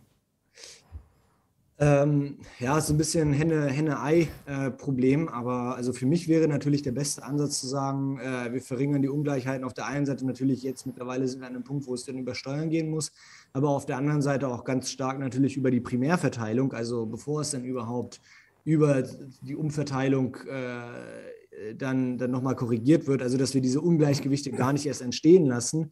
Ähm, das wäre so der Ansatz, den man, den man da fahren müsste und wenn man den Menschen, glaube ich, ein Versprechen geben kann, dass ähm, ja, sie trotzdem noch äh, gut über die Runden kommen, gute Lebensstandards haben werden und und und. Man kann dann natürlich auch, ich sag mal, wenn man jetzt ganz lange ähm, hinten rausdenkt, die Jusos haben ja jetzt auch beim Debattenkonvent der SPD im Leitantrag durchgesetzt, dass äh, man eine 25-Stunden-Woche irgendwie mal anpeilt. Irgendwann, was natürlich jetzt bei all dem, was, äh, was da Beim ist, gleichen Lohn hoffentlich. ist. Wie bitte? Beim gleichen Lohn hoffentlich. Äh, ja, bei vollem Lohnausgleich, aber das ist natürlich ähm, ja, ein Projekt, was mal, sehr langfristig in die, in die, Zukunft geht. Und, aber nichtsdestotrotz, also ich meine, ähm, John Maynard Keynes hat ja auch äh, die ökonomischen Möglichkeiten unserer Enkelkinder ähm, mhm. im Jahr 1930 geschrieben, also äh, im Grunde ähm, ja, auf dem Höhepunkt der, der, der, der großen Depression. Und äh, auch da hat er vorhergesagt, so gut, in 100 Jahren wird man nur drei Stundentage haben und den Rest äh, dann ein bisschen fischen, angeln und äh, äh sich Museen anschauen. Ähm, also ich glaube, man kann, man kann diese Vision haben, und, ähm, aber ja, nochmals, letztendlich geht es jetzt darum, den Menschen eine Perspektive zu geben. Viele, die Zukunftsängste haben, ähm, eine, eine, Sicherheit zu bieten. Mhm. Ähm, und äh, das zu nutzen, um dann, ähm, ja, oder ich sag mal, in diesem, in diesem Wandel diese Sicherheit dann irgendwo, irgendwo zu garantieren. Ja, ja also, also, ich sag mal, völlig unabhängig von dem, bis gleich dran, unabhängig von dem Klimathema sind ja die letzten Tage so Bilder rumgegeistert von meinem Landesvater Markus Söder, der sich ja sehr großherzig inszeniert hat, weil er bei den Tafeln äh, Lebensmittel verteilt hat und mal gefordert hat als Politiker, dass man doch bitte die Tafeln viel mehr unterstützen würde. Ähm, da finde ich, zeigt es doch schon sehr deutlich, also auch unabhängig von dem riesen Transformationsthema, in welchem ja, sozialen Problemen wir eigentlich letztendlich äh, äh, stecken und dass es offenbar keinerlei politische Ambitionen gibt, daran etwas zu verhindern, sondern ganz im Gegenteil, man hat offenbar genau das outgesourced oder wie heute mein Sohn zu mir am Abendessen gesagt hat, Papa, ich würde mir eigentlich wünschen, dass diese ganzen Hilfsorganisationen eigentlich gar nicht mehr notwendig wären. Was müsste man dazu tun? Ja, dazu müsste man vernünftige Politik machen. Und weil man in den letzten 20 Jahren keine vernünftige Politik gemacht hat, ähm, hat man natürlich auch extrem viel an Glaubwürdigkeit verloren. Also ich meine, letzten Umfragen waren ja auch, glaube ich, 67 Prozent der Menschen trauen keiner politischen Partei zu, irgendwas in die richtigen Wege zu leiten. Und das ist eine absolute Katastrophe. Ähm, und dann reicht es eben, wenn, äh, ich sag mal, die oberen 30, 40 Prozent, die kein Interesse daran haben, dass sich irgendwas ändert, dass die dann wählen gehen. Ähm, und naja, dann sind die Mehrheitsverhältnisse eben so, so wie sie sind. Ähm, ja, da, auch da läuft uns natürlich die Zeit davon, dass wir eben mit, mit, mit guter Politik ähm, uns Glaubwürdigkeit wieder erarbeiten, dass wir dann den Menschen auch sagen können, hier, schaut mal, ihr wählt uns, wir haben euch das versprochen und jetzt seht ihr, es geht euch materiell besser. Also ich meine, das ist ja so, äh, in der Nachkriegszeit sahen die Dinge ja auch nicht wirklich rosig aus, aber man hatte immer die Perspektive, dass es in Zukunft besser sein würde. Ähm, und ich meine, jetzt ist natürlich so, dass ein, ein bewohnbarer Planet ähm, ein ganz entscheidender äh, Faktor dafür ist, dass es uns irgendwo besser gehen sollte in Zukunft. Also ich meine, ohne, ohne ähm, solide klimatische Bedingungen kann man, kann man sich alles andere, äh, kann man sich alles andere irgendwie schenken. So. Mhm. Und ähm, entsprechend ist das natürlich auch ein wesentlich oder sollte es zumindest ein wesentlicher Teil der Versprechung sein, die man, die man politisch macht und die man dann natürlich auch vernünftig umsetzen muss. Aber auch da nochmals muss man ja sagen, dass man das alleine nicht schaffen wird. Also Deutschland ähm, wenn wir klimaneutral werden, super, dann können wir uns auf die Schulter klopfen, ist natürlich eine notwendige, aber lange noch keine hinreichende Bedingung dafür, dass wir den Klimawandel auch bewältigen. Und da kommen wir dann wieder zum Thema Entwicklungspolitik ähm, äh, zurück, wo wir mhm. natürlich auch irgendwo gucken müssen, so hey, ähm, wie können wir auch dem gesamten globalen Süden, der überhaupt noch nicht, ähm, ich sag mal, vom fossilen Wachstum, was wir die letzten 200 Jahre hatten, ähm, da noch gar nicht profitiert hat. Und wenn er, also äh, das, ist, das, das wird für, für die Zukunft ganz, ganz entscheidend sein. Wie gehen wir Entwicklungspolitik an, wenn wir ähm, den Klimawandel bewältigen wollen? So, ohne das werden wir es nicht schaffen. Ja? Also, ich meine, äh, manche Länder im globalen Süden gehen da jetzt äh, volle Kanone in die Vollen, ähm, insbesondere Indien, was jetzt Kohle angeht.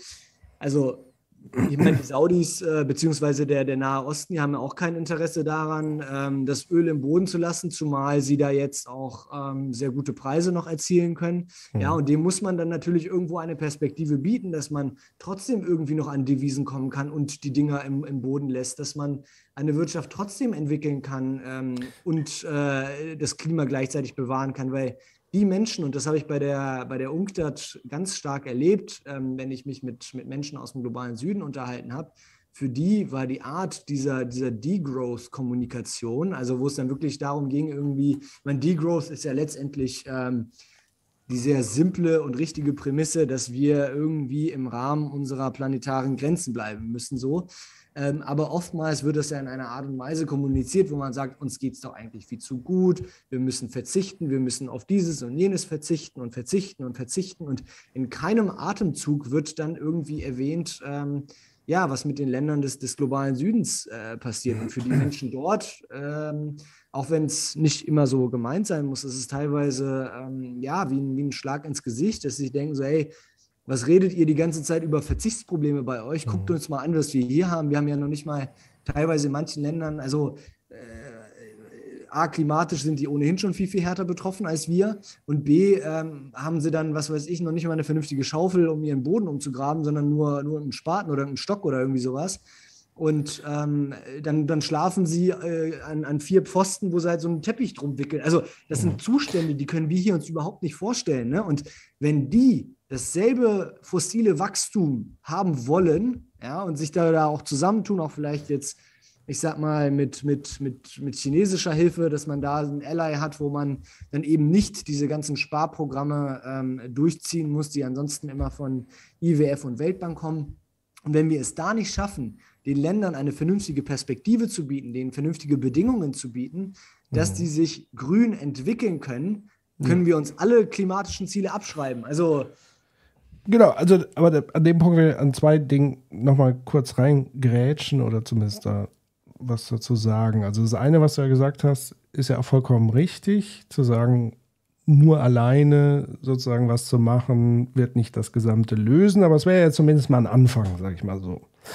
Ähm, und das Zweite, was ich ja interessant finde, ist zu sagen, wir müssen ja eigentlich die Entwicklungsländer mitnehmen. Was ich aber gerade erlebt habe, ist, dass Vertreter unserer Regierung sozusagen genau in diese Länder fahren, zwar Infrastrukturprojekte anstoßen, sie aber auf fossiler Energie basieren, wo jetzt ganz viel sozusagen da investiert wird. Also das ist doch eigentlich völliger Quatsch. Und das Zweite ist nochmal, oder das Dritte in dem Fall, was du gesagt hast mit dem Degrowth und Verzicht, ähm, ich glaube, das sollte man ja eben nicht so sehen, dass jetzt alle in Relation gleichsam verzichten, sondern es geht ja darum, dass diejenigen, die am meisten sozusagen ausstoßen, und das sind ja ganz klar die, die äh, reichtumsmäßig am, am meisten haben, dass die sozusagen etwas runterfahren und die anderen hochfahren, aber nicht in der gleichen Logik hochfahren wie wir mit Überkonsum und Energieverschwendung,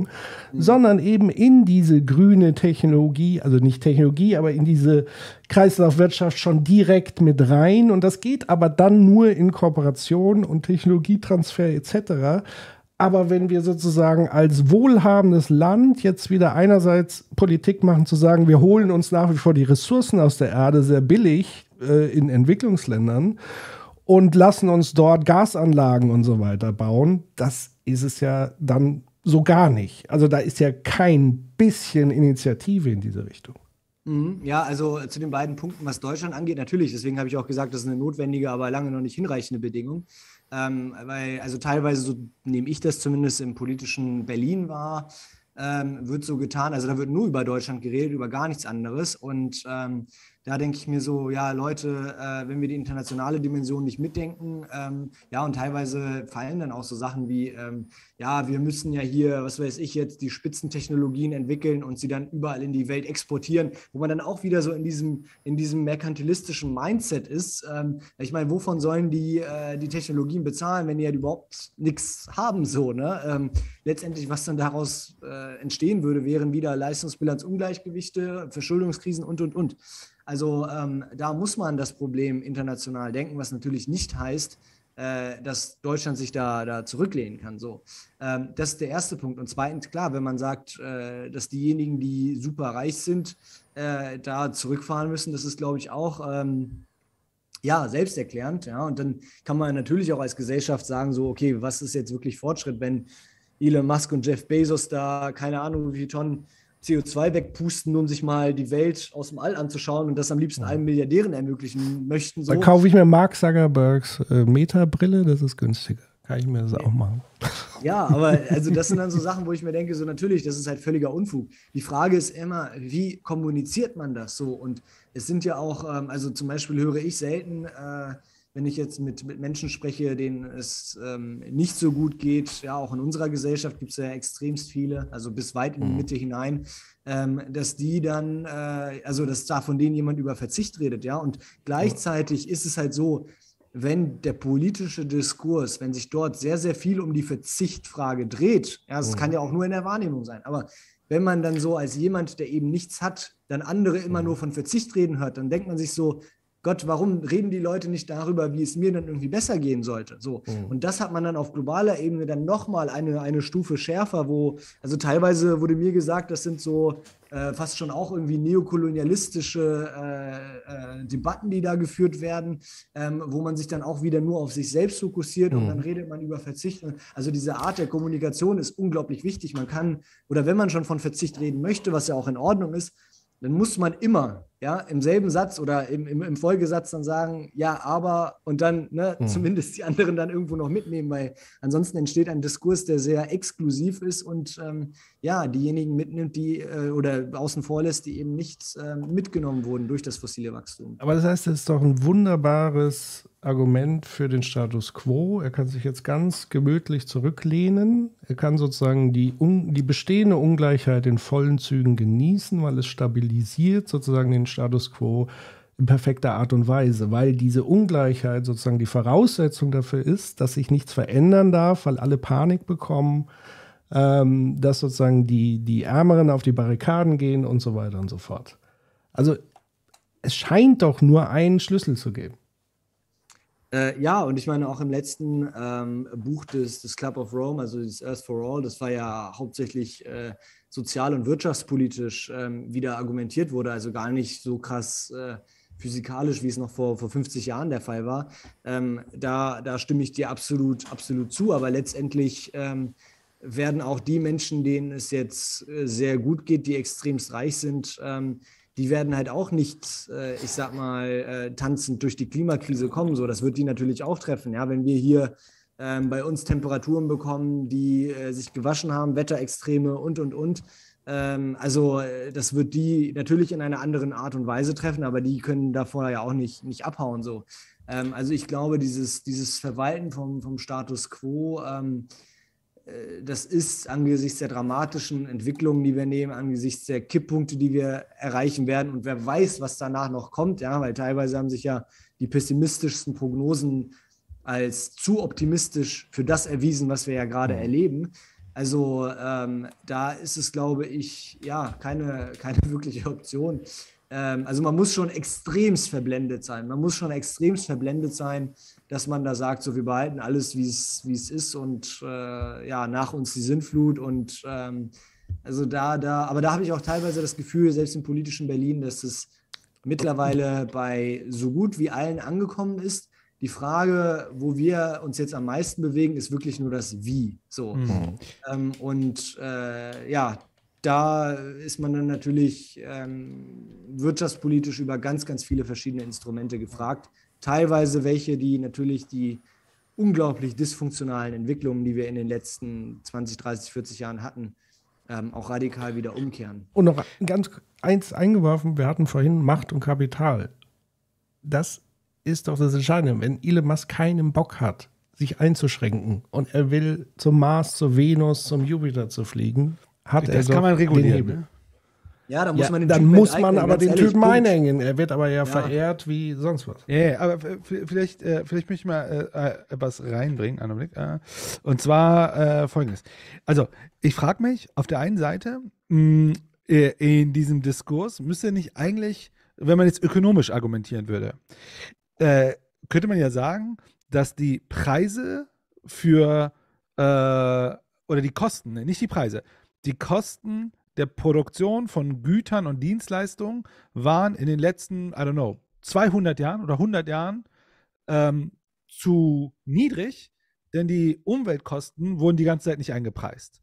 Das bedeutet doch eigentlich, die, die Menschen, die heute sehr viel Surplus angehäuft haben, hätten eigentlich um die Kosten, die entstanden sind wegen der Klimakatastrophe, das steckt ja sozusagen jetzt an diesem Kapital jetzt drin. Ne? Das müssen, also irgendwo müssen ja diese Kosten herkommen. Also irgendjemand hat ja die Kosten nicht äh, berücksichtigt in, die, in der Produktion. Und jetzt stehen wir halt nur, also ich glaube, das Problem ist nur, dass wenn wir das früher berücksichtigt hätten, wäre sozusagen die Klimakatastrophe ähm, nicht so radikal, wie es heute ist, wenn man es jetzt ganz so marktorientiert argumentieren würde. Also anders argumentiert müsste man ja sagen, dass äh, äh, die äh, Unternehmen, Personen, was auch immer, die heute sehr viel Kapital angehäuft haben, das im Grunde dadurch finanziert wurde. Äh, aber äh, genau, äh, ich weiß gar nicht, warum, ich wollte aber nicht zu sehr jetzt in diese Marktlogik reingehen. Ich wollte eigentlich was anderes reinbringen, fällt mir gerade dahin. Und zwar, ähm, das, was du ja beschreibst, ähm, mit, mit wie du auf den Markt schaust, auf den Kapitalismus schaust, auf ähm, äh, auch den Wettbewerb unter Staaten und so weiter, ähm, äh, finde ich sehr spannend. Ich, ich frage mich nur gerade, weil wir äh, lustigerweise ja gerade ähm, Dings gelesen haben, äh, Ulrike Herrmann mit Das Ende des Kapitalismus, die ja auch von sich selbst ja auch sagt, sie ist äh, pro Kapitalismus. Ähm, aber halt eigentlich genau wie du es sagst, ne, die- eigentlich wird es falsch umgesetzt. Sie sagt, aber trotzdem haben wir ein Problem. Und zwar, und das würde mich jetzt deine Perspektive darauf interessieren, dass ja der Kapitalismus immer Wachstum braucht. Denn nur, der, nur Wachstum erzeugt ja sozusagen dieses, ne, kein Nullsummenspiel, sondern äh, ne, die, die Boote, das Wasser äh, steigt und alle Boote steigen mit, die einen mehr, die anderen weniger, aber eigentlich geht es uns allen besser, weil wir im Kapitalismus wachsen.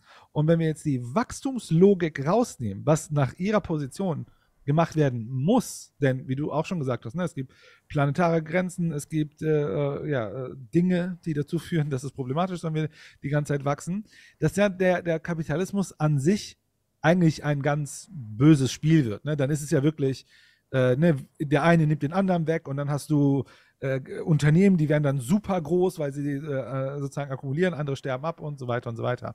Wie ist denn deine Perspektive darauf, insbesondere die zum einen die, der, der, Wachstumsmechanismus als notwendige Bedingung, dass ein kapitalistisches System funktioniert und auch, ich sag mal, fair ist? Und wie siehst du das im Sinne von, äh, äh, ja, ja, halt, dass das eigentlich nicht mehr tragbar wäre, äh, wenn wir nach vorne schauen? Ja, also ähm, ich glaube, da kommt halt ganz viel auf die Frage an, wie definieren wir äh, Kapitalismus. Ähm, ist natürlich so, dass Kapitalismus jetzt nicht gleich Kapitalismus ist. Also es ist ja, ich sage mal, ein institutionelles System, was, was unglaublich viele verschiedene ähm, Formen annehmen kann. Und ähm, ich finde da mal ganz spannend die, die Definition von ähm, Geoffrey Hodgson. ähm, die er in einem Buch äh, geschrieben hat, äh, Conceptualizing Capitalism, kann ich hier auch, auch nur empfehlen. Und darin macht er so praktisch oder sagt so, Kapitalismus, das macht sechs Zutaten aus. So. Und das zum einen ist halt ähm, ein, ein Rechtssystem, was halt sehr weitreichende individuelle Rechte ähm, und den Besitz und, und, und Kauf und Verkauf von Privateigentum unterstützt. Dann, dass man weit verbreitete Märkte und Austausch von Gütern und Waren gegen Geld hat, auch ganz wichtig. Ähm, Privateigentum von Produktionsmitteln der, der Firma ähm, oder des, des äh, Kapitals. Ähm, ein Großteil der Produktion findet außerhalb von, von zu Hause statt. Und dann hat er noch ähm, zwei Elemente. Das eine von Marx, ähm, weit verbreitete Lohnarbeit und Arbeitsverträge und dann zuletzt ähm, den, den sechsten Punkt, das waren Finanzmärkte, die er dann noch mit reingenommen hat. So. Und ich meine, wenn man sich alleine so diese sechs Zutaten anschaut, ähm, stellt sich jetzt die Frage, okay, es könnte auch theoretisch in einem Nullwachstum funktionieren. So, ja, wenn man ja. so diese, diese verschiedenen Märkte äh, und diese verschiedenen Institutionen hat. Mhm. Die Frage, ähm, also das rein, rein, rein theoretisch, für mich stellt sich diese Wachstumsfrage ähm, zum einen aus der Sicht so, okay, was muss wachsen, wo müssen wir runterfahren? Das ist immer ähm, so das, worüber wir am meisten nachdenken sollten. Zweitens bin ich eher so ein Freund dessen, dass man ähm, ja auf die Outcomes schaut. Ja, also haben wir ähm, alles, was wir brauchen zum Leben, sind wir glücklich, haben wir Frieden und und und. Da könnte man verschiedene Sachen mit reinnehmen. Und ähm, eine Sache davon wäre natürlich, bleiben wir in den planetaren Grenzen. Und ähm, ja, letztendlich würde, ähm, also ob dann hinten raus Wachstum entsteht oder nicht, das ist so ein bisschen, da kann man agnostisch sein. Und der dritte Punkt, lass mich das noch ganz ja. kurz erklären. Der dritte Punkt ist natürlich, dass ähm, wenn neue Firmen entstehen, ähm, Wachstum natürlich auch sehr eng mit Unsicherheit verbunden ist. Ja, also da sind wir wieder so beim, beim Thema Marktmacht, Unsicherheit. Je mehr ich wachse, desto mehr Kontrolle habe ich über meine Umwelt. Ja, als Unternehmen bin ich dann attraktiver mhm. für, meine, äh, für die Mitarbeiter, die dann kommen. Ich habe dann mehr Marktmacht gegenüber Lieferanten, mehr Marktmacht gegenüber äh, Zulieferern, mehr Marktmacht gegenüber, was weiß ich, im Retail-Sektor, der meine Produkte vielleicht vertreiben will oder so. Also das heißt, Wachstum aus Unternehmenssicht ist ja auch ein sehr, sehr wichtiger Treiber, um irgendwie Kontrolle zu, zu, zu behalten. Und inwiefern das in einer fundamental unsicheren Welt irgendwie abgeschafft werden würde, dass plötzlich Firmen aufhören zu wachsen oder so. Das, das weiß ich nicht. Also mhm. ich, ich, ich, ja. Ich glaube, Ihr Argument wäre halt, dass ja die fundamentale Logik äh, unseres Systems ist, dass wir investieren und erwarten ja einen Return on Invest. Und wenn wir sozusagen jetzt Unternehmen so organisieren, also dass wir gesamtwirtschaftlich nicht wachsen, dann ist ja die Frage, wer investiert denn noch Geld, wenn wir, wenn es keinen Return on Invest gibt? Also sozusagen, wenn das wegbleibt, so und dann würde sie wahrscheinlich erklären, ne, der gesamte äh, ähm, Finanzmarkt würde ja gar, also der Finanzmarkt kann ja in einem Nicht-Wachstumslogik nur schwer also wie er heute funktioniert, muss man natürlich sagen.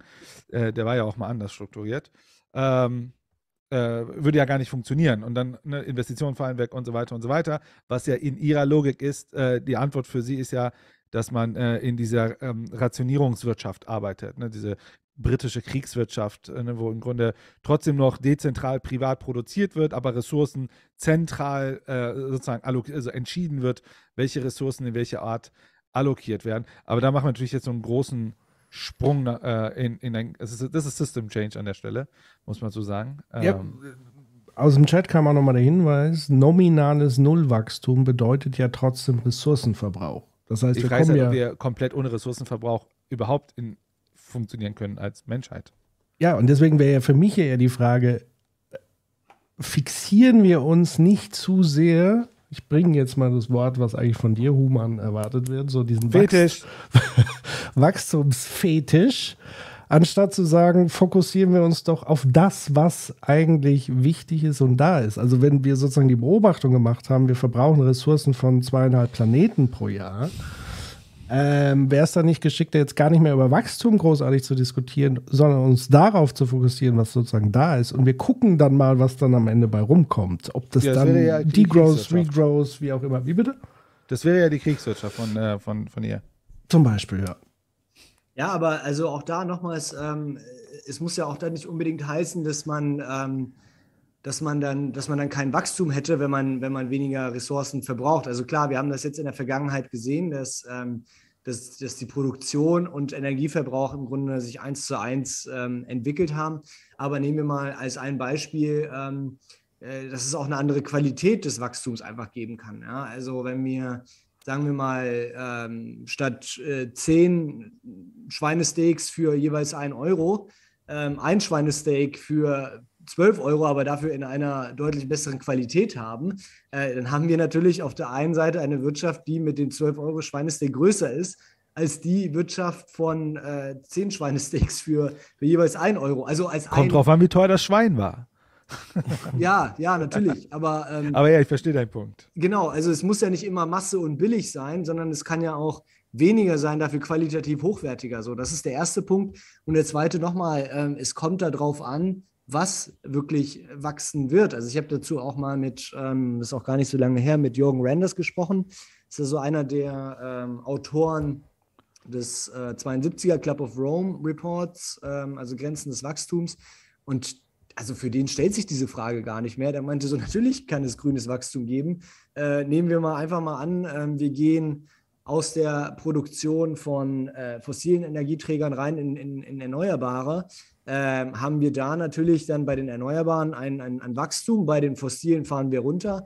Und letztendlich kann es natürlich dann gesamtwirtschaftlich sein, dass wir auch da ähm, gewachsen sind. Also ich würde diesen, diesen Wachstumsfetisch, den du da reingeworfen hast, ähm, auch gar nicht ja, so, so überbewerten. Das ist dann ja so ein bisschen so diese Post-Growth-Debatte, ne? dass man jetzt nicht sagt irgendwie äh, Growth oder Degrowth oder irgendwie sowas, wenn man sich dann halt so aufs BIP fokussiert, sondern dass man einfach sagt so, lasst uns gucken, A, wie wir in den Grenzen des Planeten bleiben, B, wie wir das äh, zum Leben haben, ähm, was, was, was wir brauchen und ähm, C, dass wir dann natürlich auch dafür sorgen, dass all die Milliarden von Menschen, die jetzt noch gar nichts haben, auch einen soliden Lebensstandard haben können, der menschenwürdig ist. So.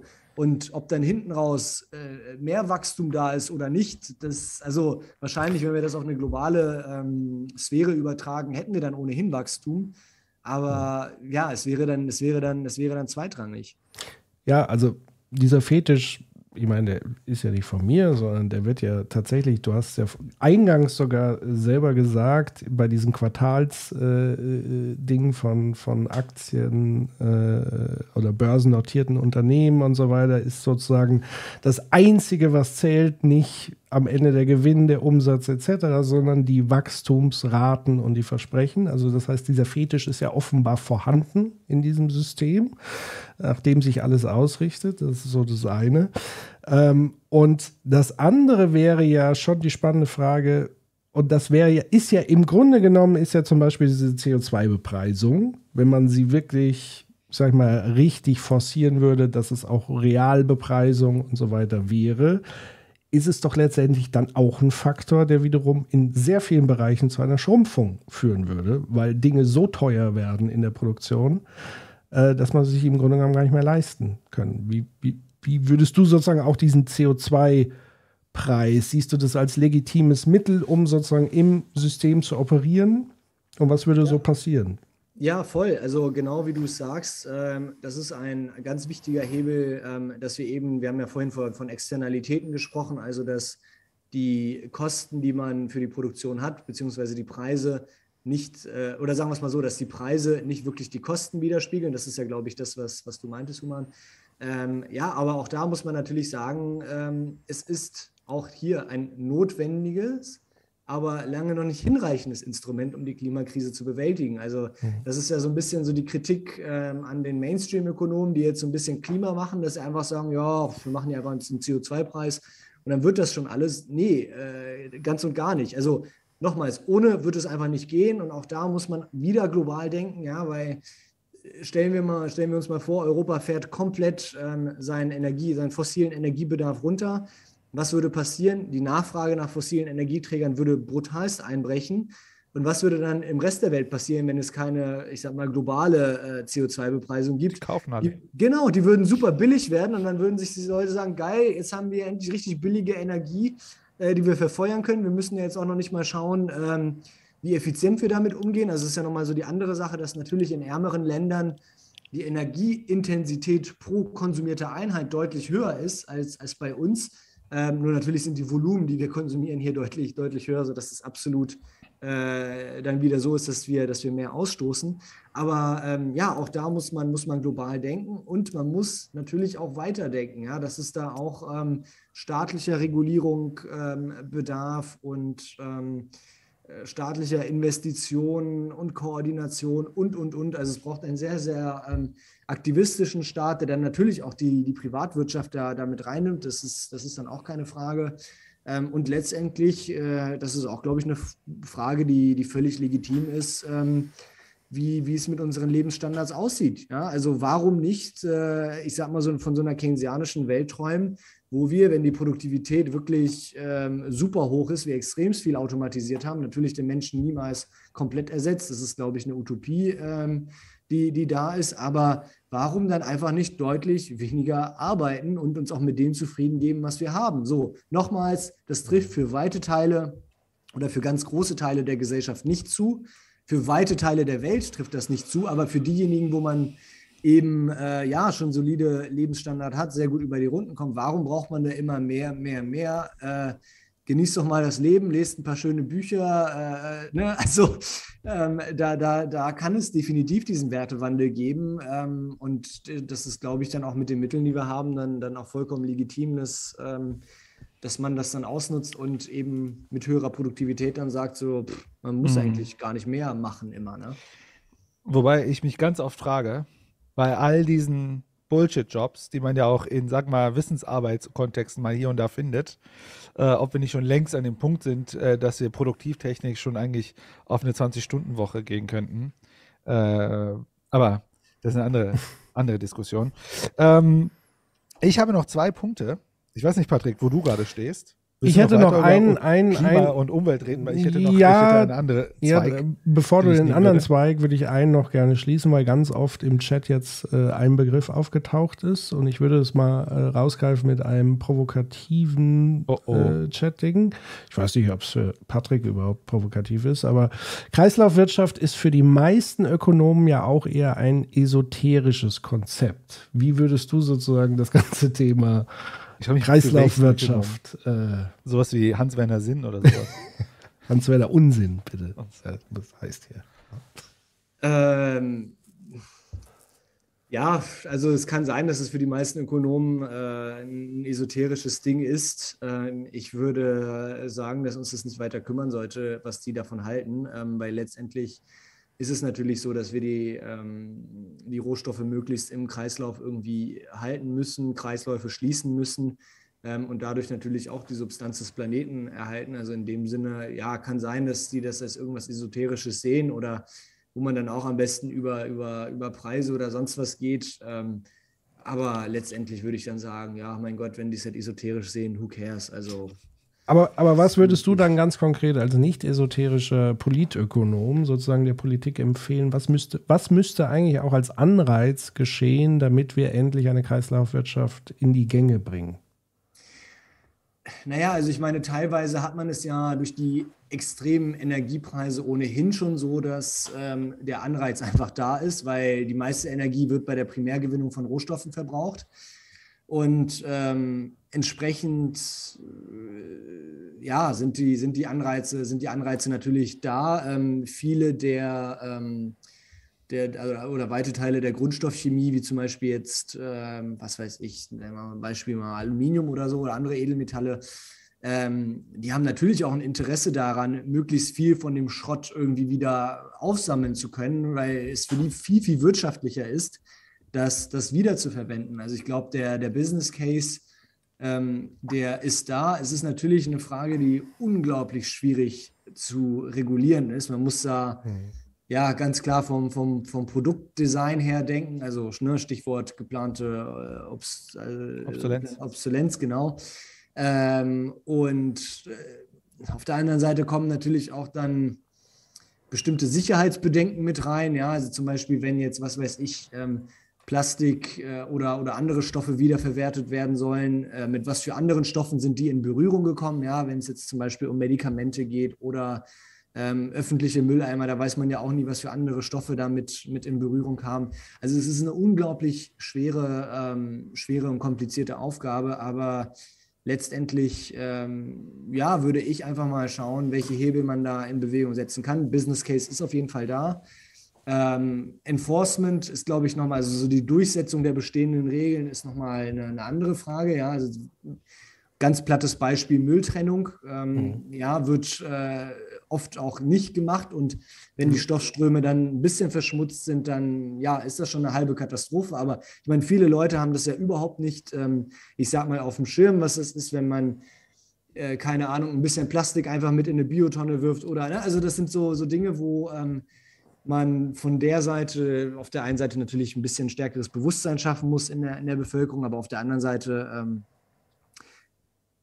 ja, sich auch überlegen kann, ähm, wie, man, wie man da regulatorisch einfach, einfach ähm, besser, besser vorgeht, vielleicht auch hier und da ähm, äh, mit noch ein bisschen mehr Geld ähm, Anreize schaffen. Ähm, also da kann man auch verschiedene Hebel in Bewegung setzen, aber ich glaube, dass es ein Thema ist mittlerweile, das ähm, ist auch, also im politischen Berlin zumindest, ist das schon auf dem Radar. Äh, es ist jetzt nicht, äh, ich sag mal, top of the agenda, das definitiv noch nicht, aber es ist wenigstens da und ähm, ja, mal gucken, Anfang nächsten Jahres soll ja eine Kreislaufwirtschaftsstrategie kommen mhm. ähm, aus, dem, aus dem BMU, also Bundesumweltministerium. Ähm, gucken wir, gucken wir, in welche Richtung es geht. Vieles hängt natürlich dann auch von, von europäischer Ebene dann, dann ab. Also das dann auch nochmal so diese, ja, diese andere Dimension, die man da mit, berücksichtigen muss, die, die, die Brüsseler Bürokratie, wie, wie langsam, also wirklich langsam teilweise, die da arbeitet.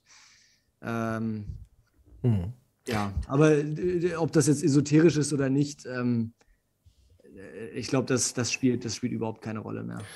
Ja, also wie gesagt, ich glaube, ein großes Ding ist, und das hat ja, glaube ich, auch sehr mafiöse Strukturen, diese ganze Abfallwirtschaft, äh, die ist ja auch wiederum global, wird das Ganze ja gehandelt. Wir verschiffen ja unser Müll teilweise irgendwo anders hin.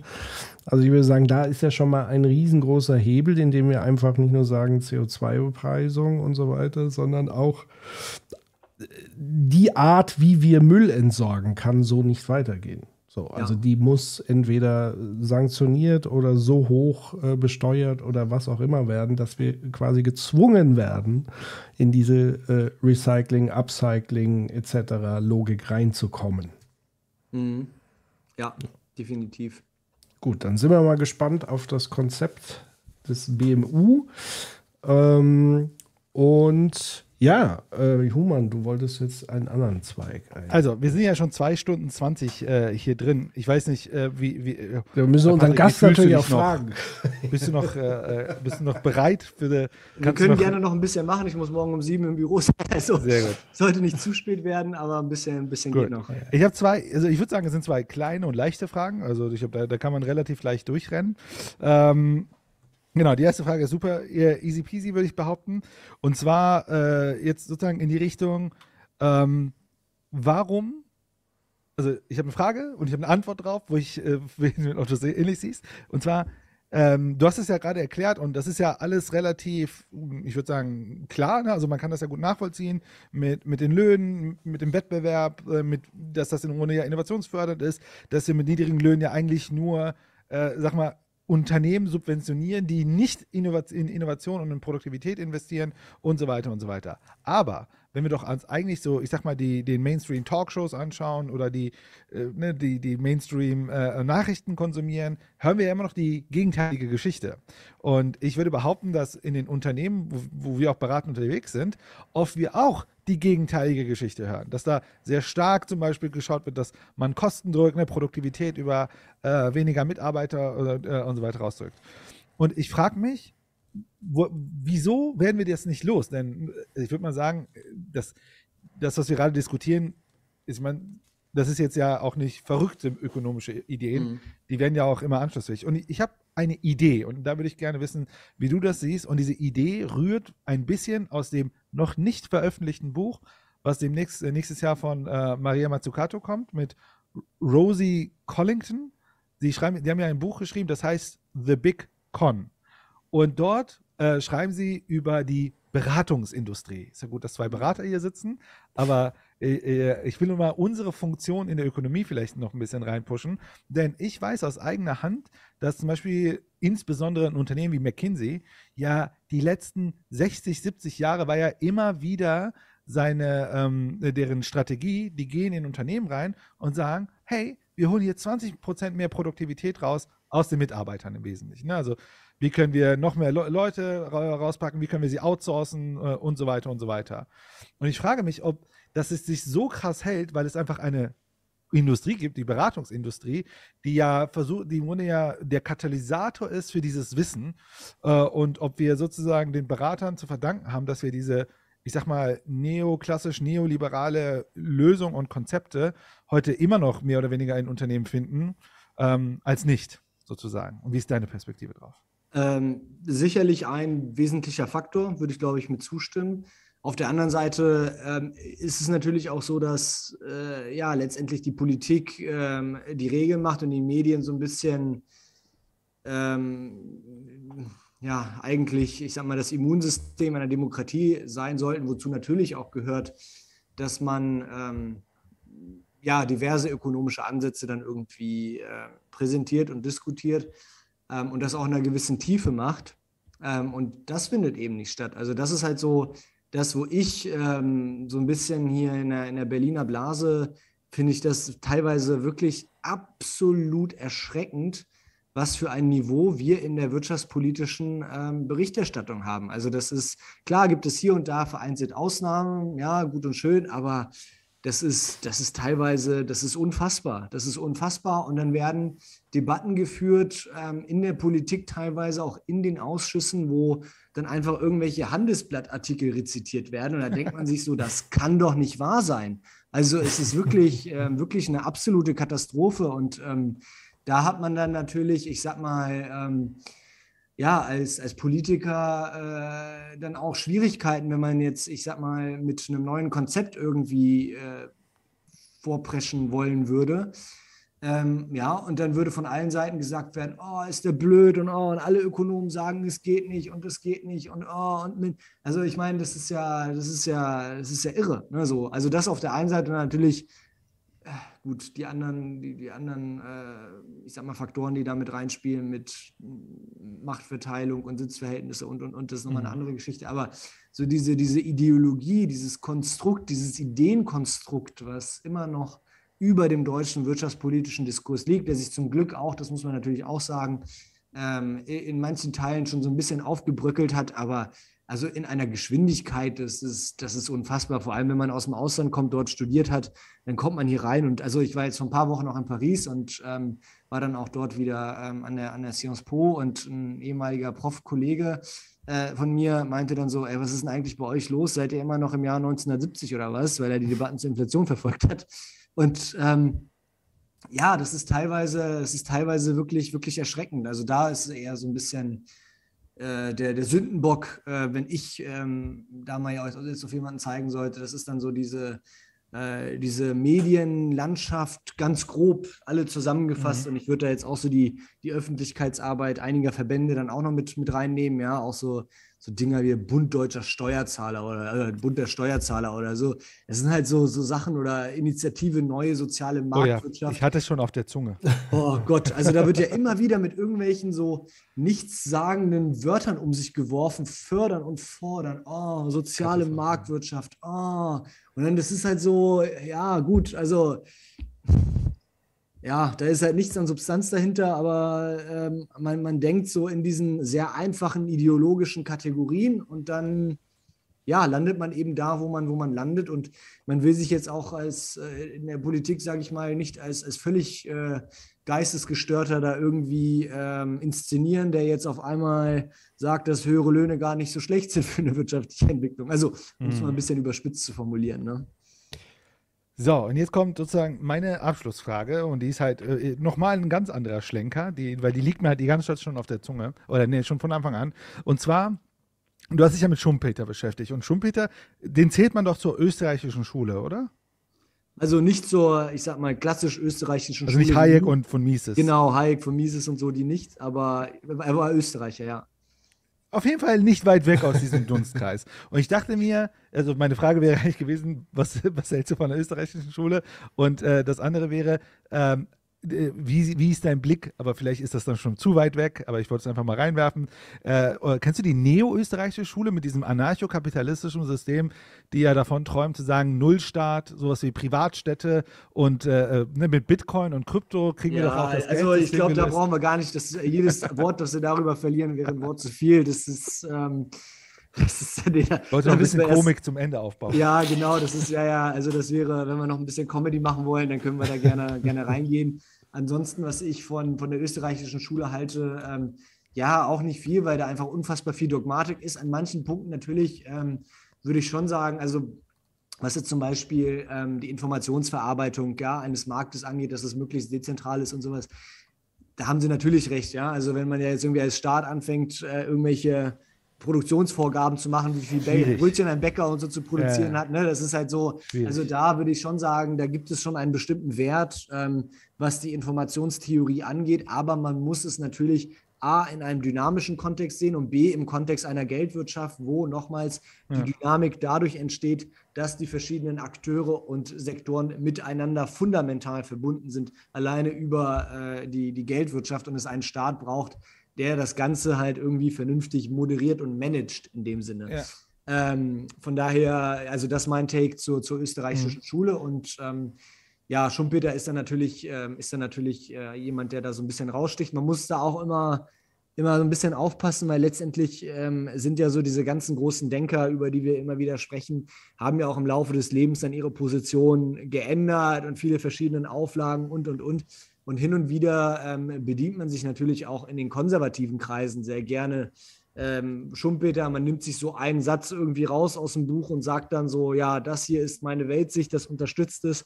Ähm, da muss man dann natürlich auch, äh, ich sag mal, aufpassen, dass man Schumpeter so in seiner, in seiner Gesamtheit dann irgendwo versteht und einordnet. Ne? Ja, man kann ja auch Sachen lesen und interpretieren und auch einen Denker ja auf den Kopf stellen und so weiter. Das ja. ist ja dann auch mit jemandem wie äh, Schumpeter. Ich meine, eine Sache, die ich äh, ich bin Dozent an einer Hochschule und eine Sache, die ich halt beobachte, ist ja, dass Wirtschaftswissenschaften oder Ökonomie heutzutage fast gar nicht mehr Theorie macht. Also, dass hm. sie sehr ja. viel, in, also sogar, was wir wahrscheinlich als Neoklassik sehen, das ist schon veraltet und es ist so eine Art quantitativer Ökonomieansatz, der komplett auf Theorie verzichtet und sagt, nee, Hauptsache, wir haben Daten und dann machen wir irgendwas mit den Daten, aber sogar die Theoriearbeit, sogar die neoklassische sogar äh, fehlt heute. Ähm, ein bisschen traurig, also, weil ich, ich meine, ich mein, im Grunde, die, die, die, Grundannahmen unter den Modellen, diese ganze Optimierungsgedanke und so, der kommt ja aus der, aus der Neoklassik, aber ansonsten. Aber keiner weiß das mehr. Also ja, ja, genau, genau. Das ist halt so, es wird einfach als gegeben angenommen, so wie. Äh, ja, in der Physik ewiges Gesetz und ne, dann braucht man sich auch darum gar nicht mehr zu kümmern und dann arbeitet man so mit dem, was man hat. Bin ich voll bei dir. Und bei vielen Dingen, ähm, die, äh, naja, ich sag mal, so kleine Kinder dann fragen würden, so die Frage, was ist ja. Kapital oder so, ja, wie kann es sein, dass wir mit Produktionsfunktionen ähm, eine ganze Wirtschaft modellieren? Und also das sind halt so Sachen, ne, wo ähm, ich sag mal, wenn man ein Kleinkind ähm, in die Ökonomik schicken würde, ja, und die dann ja. mit irgendwelchen Professoren dann ähm, im, im Austausch äh, stehen würden, ja, also da würden sehr interessante Fragen bei rauskommen, weil so Grundkonzepte, glaube ich, wie was ist Kapital, was ist Nutzen und, und, und. Das, also, das würde viele ne, vor, vor Fragen stellen, die sie nicht beantworten könnten. Ja, und das ist ein bisschen das Traurige an der, an der heutigen auch, ich weiß auch populärökonomischen Literatur, dass diese gesamte Ideengeschichte nicht mehr stattfindet ne? und äh, auch in den Hochschulen gar nicht mehr.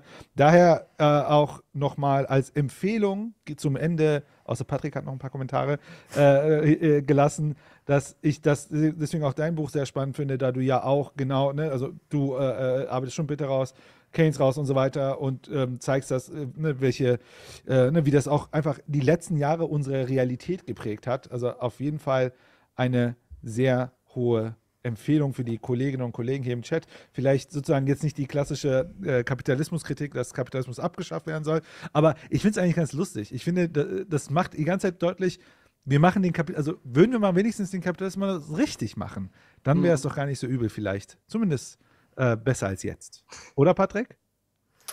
Naja, wie gesagt, da, Also da, da, Breitenbach also den Ball zum Breitenbach spielen. Ja, der andere Patrick kennt sozusagen die, die, das, die Vorgeschichte nicht, warum Human mich da immer wieder versucht anzupieksen, obwohl ich mich gar nicht angepiekst fühle, weil ich immer noch äh, davon ausgehe, wenn sich der Kapitalismus an dieses eine Ding halten würde, man es wahrscheinlich gar nicht mehr so nennen könnte, weil noch das andere eben, und das hast ja der, der Patrick hier drüben, äh, also auf meinem Bildschirm, ähm, ja genau erklärt, da sind ja noch andere Faktoren im Spiel. Es ist ja nicht nur das eine.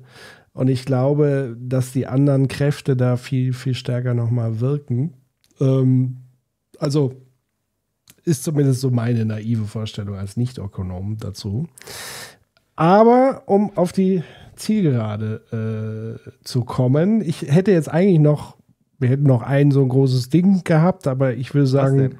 Diesmal nur naja, äh, also wir, wir sind ja eigentlich eingestiegen über Kampf der Nationen und wie wirtschaftlicher Wettbewerb unsere Zukunft zerstört. Wir haben sozusagen noch nicht so wirklich auf internationaler Ebene darüber gesprochen, was dann das Gegenmodell sein könnte. Aber dann würde ich vorschlagen, holt euch das Buch äh, und, und lest es nach, weil ich glaube, das wäre nochmal ein Riesending. Plus, Patrick hat natürlich schon viele Dinge angedeutet oder auch schon thematisiert. Also sozusagen gewisse Dinge auch äh, regulativ zu machen, etc. pp. Ähm, Genau, also ein Ding, vielleicht, äh, Ja. das haben wir vorhin, äh, das ist so ein bisschen äh, geschleicht. Äh, da war ja zum Beispiel diese Frage mit, was passiert, wenn Unternehmen äh, auswandern oder das drohen. Eine Sache, die wir ja machen könnten, und das ist, das ist dann wieder politische Ökonomie, also politische Ökonomie, wäre ja über Institutionen zu regeln, wie du das gesagt hast, ne? zu sagen, ne, da muss eine Kopplung stattfinden, ne? sollen sie doch auswandern, aber dass sozusagen über Zeit die, die Löhne sich sozusagen dann auch der, an der Produktivität äh, anpassen. Ich glaube, ähm, im bestehenden System kann man ja politisch auch äh, äh, global über Institutionen viel machen. Wir erleben ja gerade, äh, äh, ne, dass zum Beispiel auch Steuer, Steuergesetze angepasst werden, ne, dass wir global auch mal Mindeststeuersätze haben und so weiter. Ich glaube, Sachen können grundsätzlich passieren. Ne? Es müssen auch die richtigen Parteien dafür gewählt werden äh, und so weiter und so weiter. Äh, aber äh, möglich ist es. Ja, es ist nur eine Frage des politischen Willens und ähm, eine Frage von Mehrheiten. Also, ja. ich würde sogar sagen, wenn man auch den Willen hat, dass man auch dann die richtigen Ideen hat, ne? Weil klar, man kann auch mit dem, mit dem Gedanken kommen, wir wollen super Vollbeschäftigung und Entwicklung und dann machen wir hier schön Neoliberalismus, weil das ja funktioniert und dann ja, kommt am Ende nichts bei raus. Also das ist natürlich auch wichtig, aber klar, es geht wirklich unglaublich viel, wenn man will und wenn man die Mehrheiten hat und ähm, ich würde sogar sagen, es reicht erstmal das Erste, weil ich habe gelernt von, von Jens sozusagen dieses schöne, äh, ich glaube, Walter Scheel war es, Zitat, Politik sollte sie nicht sozusagen sich ausrichten nach den Mehrheiten, sondern das, was richtig ist und dann dafür die Mehrheiten organisieren.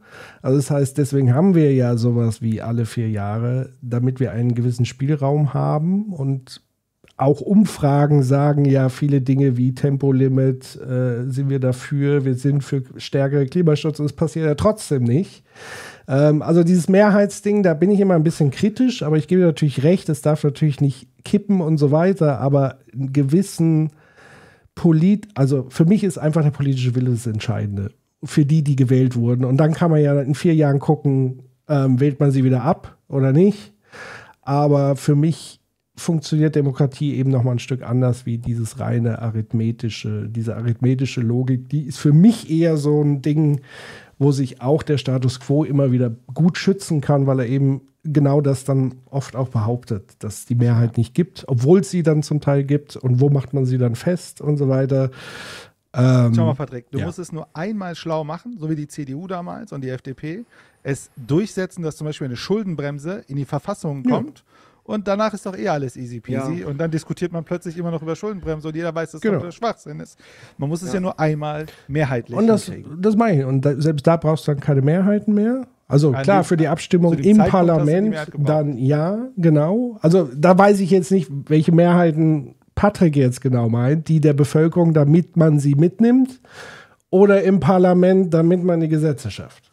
Nee, im Parlament, dass man die Gesetze schafft und ähm, ja, auch auf europäischer Ebene, da ist ja nochmal genau, also da haben wir, ich sag mal so, das Äquivalent mit, äh, mit den Maastricht-Regeln, die ja auch dem, den Staaten so ein bisschen die Hände ähm, hinter den hinterm Rücken zu. Und äh, eine andere Geschichte, die man da auch nicht vergessen darf, ähm, äh, für die Frage, warum äh, ja, gibt es bestimmte Positionen in der Bevölkerung, aber ähm, die werden dann deutschlandweit nicht äh, oder die werden von der Politik nicht durchgesetzt. Ähm, da kann ich äh, den äh, Thomas Ferguson empfehlen, The Golden Rule, ja, dass ähm, der eigentliche Wettkampf nicht äh, in der Wählerschaft stattfindet, sondern äh, der findet, also das ist bei den USA nochmals krasser als in Europa, aber der sagt, damit ich überhaupt erstmal einen Wahlkampf organisieren kann, brauche ich Parteispenden, brauche ich Geld. Das heißt, der reale Markt ist der, wo es dann um die Investoren geht. So. Mhm. Und da würdest du dann halt so die, ich sag mal, ein bisschen, ähm, bisschen ähm, ja, kontroverseren Themen vielleicht äh, auf Felder verlagern, wo du dir halt nicht wehtun oder wo du den Investoren nicht wehtun würdest. Aber dort, wo du den Investoren wirklich wehtun würdest, das kann keine Partei durchsetzen, weil es diese Investoren nicht gibt. So. Und es kann dann natürlich auch Investoren geben, wie jetzt, also Investoren, das fasst ja sehr, sehr breit. Das muss nicht nur Geld sein, sondern auch zum Beispiel Zeit ja, wenn ähm, sich eine große Masse von, von, von Kleinspendern oder so ansammelt und engagiert und also das typische Bernie Sanders-Phänomen, ja, das ist so der eigentliche Markt. Bei uns in Deutschland äh, ist das nicht so schlimm wie in den USA, aber natürlich hat man dann dort auch, ähm, ja, ich sag mal, bestimmte Constraints, wenn man, äh, also ich meine, wir sehen das ja jetzt gerade 11,5 Prozent ja, reichen um vieles zu blockieren, sei es auf europäischer Ebene, ne, Reform ähm, der, der, der, oder eine, eine, richtige Reform der Maastricht-Regeln, sei es ähm, höhere Steuern für Topverdiener und Reiche, sei es ein Tempolimit, da reichen 11,5 Prozent. So. Mhm. Und ähm, von daher ist es da halt schon wichtig. Der Wähler auch noch, nicht der Bevölkerung. Ja, ja, natürlich, der Wähler, genau, genau, der Wähler. Ähm, und ähm, von daher, ja, Mehrheiten im Parlament, ganz wichtig. Und dann natürlich ein ganz klarer Plan, theoretisch fundiert, was will man machen, um die Welt in die richtige Richtung zu bewegen. Aber könnte es nicht auch sein, also jetzt nochmal so ein bisschen versuchen, so eine steile These in den Raum zu stellen, dass das gar nicht aufhören. Nein, dass dieses System Mehrheiten, also man muss Mehrheiten, Kompromisse. Ich habe immer so das Gefühl, dass der Kompromiss mittlerweile zum Ziel geworden ist und nicht zum Ergebnis in allem, was man tut dass aber dann sozusagen richtig radikale Forderungen gar nicht mehr stattfinden, weil man so behutsam sein möchte, weil man immer auf die Mehrheit schaut, dass man dann auch Programme macht, die man entweder dann auch gar nicht mehr einhält oder so weich gespült und gewaschen hat, dass man deswegen auch gar nicht mehr gewählt wird und dass vielleicht deshalb auch ganz viele in der Bevölkerung auch nicht mehr zur Wahl gehen, letztlich. Also ähm, siehst ja, du wobei, da irgendwie ja, einen Zusammenhang? Ja, wobei da sehe ich auch ein starkes intellektuelles Problem. Ähm, also nochmal, wenn man wirklich die Sachen versteht, von denen man spricht und wo, wenn man halt weiß, wofür man dann da, da steht, dann äh, lässt sich das auch viel einfacher, äh, ich sag mal, äh, durchboxen und durchargumentieren. Ja, wenn man beispielsweise jetzt die Rolle der Löhne in einer Wirtschaft versteht, wenn man versteht, warum äh, eine Schuldenbremse dumm ist, also wenn man das wirklich intellektuell hm. voll und ganz durchdrungen hat, ähm, dann ist man sozusagen geimpft ähm, gegen, äh, ich sage jetzt mal, weichspülende Kompromisse. Ja? Und ähm, ich glaube, da haben wir in Deutschland noch erheblichen Bedarf daran, dass ähm, ja, die, die, die Politik, aber auch die Öffentlichkeit ähm, immer noch so aus dieser neoliberalen Mikrosicht argumentiert in Kernfragen. Ähm, hat sich schon ein bisschen gebessert. Das ja will ich auch gar nicht in Abrede stellen. Ähm, und vielleicht reden wir ja in 20 Jahren über einen Paradigmenwechsel, der sich in den 20er Jahren ähm, er ergeben hat. Das kann ja auch sein. Aber mhm. nichtsdestotrotz, so diese alten Ideen, die sind immer noch unglaublich wirkmächtig. Ja? Und ähm, auch da nochmal, was Keynes gesagt hat, also er hat ja damit seine allgemeine Theorie abgeschlossen, dass er gesagt hat, äh, so Leute in der Politik, die ändern ihre Weltsicht nicht groß nach dem äh, 25. oder 30. Lebensjahr. Das heißt, auf neue Phänomene werden sie mit alten Ideen reagieren. Und obwohl ein bestimmter Grad der Anpassung äh, passiert ist, obwohl wir schon so einen gewissen, ich sag mal, so eine gewisse Abkehr von diesem puren Neoliberalismus hatten, ähm, sind diese alten Ideen immer noch unglaublich, unglaublich wirkmächtig so. Also da würde ich mal ähm, ja, eine Lanze brechen, einfach dafür, dass ähm, wir anfangen, anders über, über Wirtschaft zu denken. Und wenn wir mit diesen Argumenten rausgehen, dann werden wir auch in den Talkshows die ganzen neoliberalen äh, Priester äh, abcanceln können, in den Medien und, und, und. Ähm, und dann haben wir einfach die besseren Argumente auf der Seite. Und sobald wir dann eben ähm, in der Position sind, die auch durchsetzen zu können, werden wir auch ja, dann, dann einen Hebel mehr haben, ähm, diese, diese Ideen durchzuboxen. So. Also da wäre ich so ganz stark auf einer, äh, ich sag mal, intellektuellen Schiene unterwegs, die wir, die wir da ein bisschen zusätzlich zu den Mehrheiten, die wir aber noch besser durchdringen müssen, damit wir auch äh, Positionen durchboxen können, die Ja. heute radikal scheinen, aber vor 30, 40 Jahren noch gar nicht radikal waren. Also das ist ja auch so das Ding, wenn man sich äh, die, die FDP, die Wahlprogramme aus den 60ern, 70ern anschaut, die wären für mich sogar mehr als wählbar gewesen. Die wären eigentlich ganz cool gewesen. So, ne? Also, Also, das ist, ich bin vollkommen auf sozusagen deiner intellektuellen Ebene, aber wie erklärst du dir dann, dass man mit Stumpfsinn wie die Initiative Soziale Marktwirtschaft, wie ein Friedrich Merz, wie all ein Markus Söder, der sozusagen auch Fake News nicht zu schade sind, um das Bürgergeld schlecht zu reden, was ja intellektuell komplett unterirdisch ist, dass sie damit Erfolg haben. Also widerspricht das nicht sozusagen der Forderung zu sagen, man muss das viel stärker intellektuell durchdringen? Sind da nicht mittlerweile dann andere Methodiken gefallen? Oder sind die anderen Methodiken des Stumpfsinns nicht immer erfolgreicher? Ähm, naja, ich meine, es intellektuell durchdrungen zu haben und dann ähm, stumpfsinnige Methoden anzuwenden, äh, also das, das spricht ja teilweise auch nichts dagegen. Ich meine, man muss Hm. es ja auch nicht so platt machen wie, ähm, wie, wie, wie, wie Sie. Es muss das Ähm, Richtige sein, sagen wir so.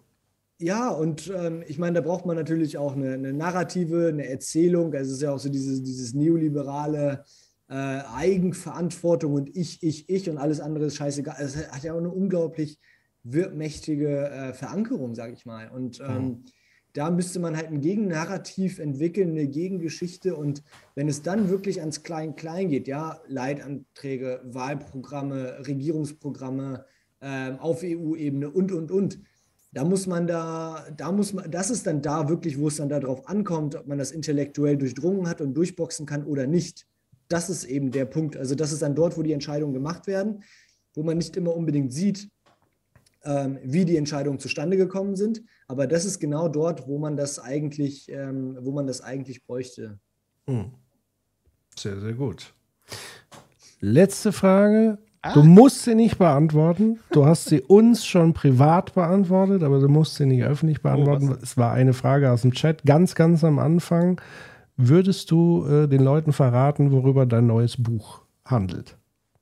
Oder Ähm, ist es ja, super kann ich machen. Also es geht ähm, in Richtung äh, Ideengeschichte, ähm, genau über die Frage, die wir diskutiert haben, also äh, materielle Interessen versus ähm, ideelle ähm, oder die Macht von, von, von Ideen, wie sie instrumentalisiert werden. Und ähm, ich entwickle dann hinten raus so ein, so ein Argument, was man, was man dem entgegensetzen könnte, weil letztendlich müssen wir, ähm, glaube ich, also es dockt dann so ein bisschen am Mazzucato an mit ne, Mission, Mission State, also dass man ein ganz klares Ziel hat, auf das man hinaus will, weil das kriegt man in der gegenwärtigen Ökonomik nicht mit. Ja, das ist ja, äh, also da kriegt man höchstens irgendwie kurzfristige, ich sag mal, äh, Instrumente mit an die Hand als Staat, aber langfristig sind es dann so natürliche Faktoren, die die Entwicklung bestimmen. Und da braucht man einfach eine, eine andere Zielrichtung ähm, und die muss eben eine starke Klimakomponente mit beinhalten, aber auch weit darüber hinausgehen, weil ich meine, auch wenn wir, ich sage jetzt mal, mit einem Wisch des Zauberstabs alle Emissionen äh, beseitigen könnten, wir würden immer noch in einer nicht wirklich äh, oder in weiten Teilen nicht wirklich lebenswerten Welt leben, wenn man sich anschaut, wie wir miteinander umgehen, wie ungleich äh, Reichtum und, und, und Einkommen verteilt sind, wie viele Menschen ähm, äh, hungrig ins Bett gehen, ähm, und, und, und. Also da, da, muss man, da muss man weit, weit über das Grüne ähm, hinausgehen und äh, ja, Ökonomie für den Menschen in der, in der Gesamtheit machen. Das ist so ein bisschen grob der Abriss. Ähm, genau. Wunderbar. Wann, Ja. wann wird es fertig sein? Weißt du Äh, schon? fertig wird es im Frühjahr äh, 23. Also ich habe schon so ja, Hälfte, drei, zwei Drittel geschrieben ungefähr. Und soll das im April, glaube ich, abgeben und dann Erscheinungstermin ist dann irgendwann Herbst 23.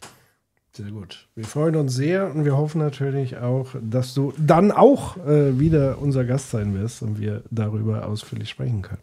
Sehr gerne. Vielen lieben Vielen Dank. Dank. für deine Zeit. So, fast drei äh, Stunden. Ja. Ja, war aber was. Hat Thilo Konkurrenz gemacht. Ja, definitiv. Also er hat heute keine drei Stunden. Nee? Hat, hat Nee. mit Rosa aber hatte nicht so viel Sitzfleisch diesmal. Naja. hat ja Ja, also, lieber Patrick, vielen lieben Dank äh, an euch da draußen, an den Chat. Vielen Dank, dass ihr wieder so eifrig dabei wart, äh, äh, eifrig hin und her diskutiert, Fragen gestellt hat. Und äh, Leo schreibt, okay, noch ein Buch, was ich kaufen muss. Ja, Aber nicht lesen. So. Der und äh, genau, also holt euch das. Ich kann tatsächlich so, auch wer nicht äh, äh, unbedingt lesen will, kann ich auch hören empfehlen. Ich habe sozusagen Patricks Buch als Hörbuch. Das funktioniert auch sehr gut. Und ähm, Schlau. Ja. Ne? In diesem Sinne. Und folgt äh, Patrick auf Twitter, falls er es noch nicht tut. Es ist ja hier permanent eingeblendet, sein Twitter-Handle. Und ja, wenn es euch gefallen hat, empfehlt es weiter. Ähm, ja, in diesem Sinne. Wir sehen uns wieder hier auf dem Stream am nächsten Dienstag, am 29. mit dem Format 2045. Da geht es wieder um das Thema äh, Klimakatastrophe, Schrägstrich, äh, wie gehen wir das Ganze an? Und wir haben zu Gast Katrin Macher von dem Psychologist for Future. Da geht es dann um diese ganzen psychologischen Faktoren Oh Gott. warum wir uns vielleicht nicht verändern, wie wir uns vielleicht ändern und auch diese ganzen Geschichten, die wir zumindest heute mal angerissen haben, mit vernünftige Narrative entwickeln, dass man sich vielleicht ändert. Schaltet also ein nächste Woche, ähm, Dienstag ab 20.45 Uhr. hier Machen wir Donnerstag noch einen gleichen Channel. Das müssen wir nochmal besprechen. Ich glaube nein, weil ich muss ja für dich arbeiten. Ach ja, du musst auf mich arbeiten. Cheers. Dann mache ich mir einen faulen Abend. Also du, entweder du streamst hier dann alleine oder Ja, ich kann mal, ohne ich kann mal. Stefan Genau. fragen, ob er Lust hat. Dann muss ich das Siehste. nicht alleine machen. Genau. In diesem Sinne, danke euch, danke Patrick, danke Human.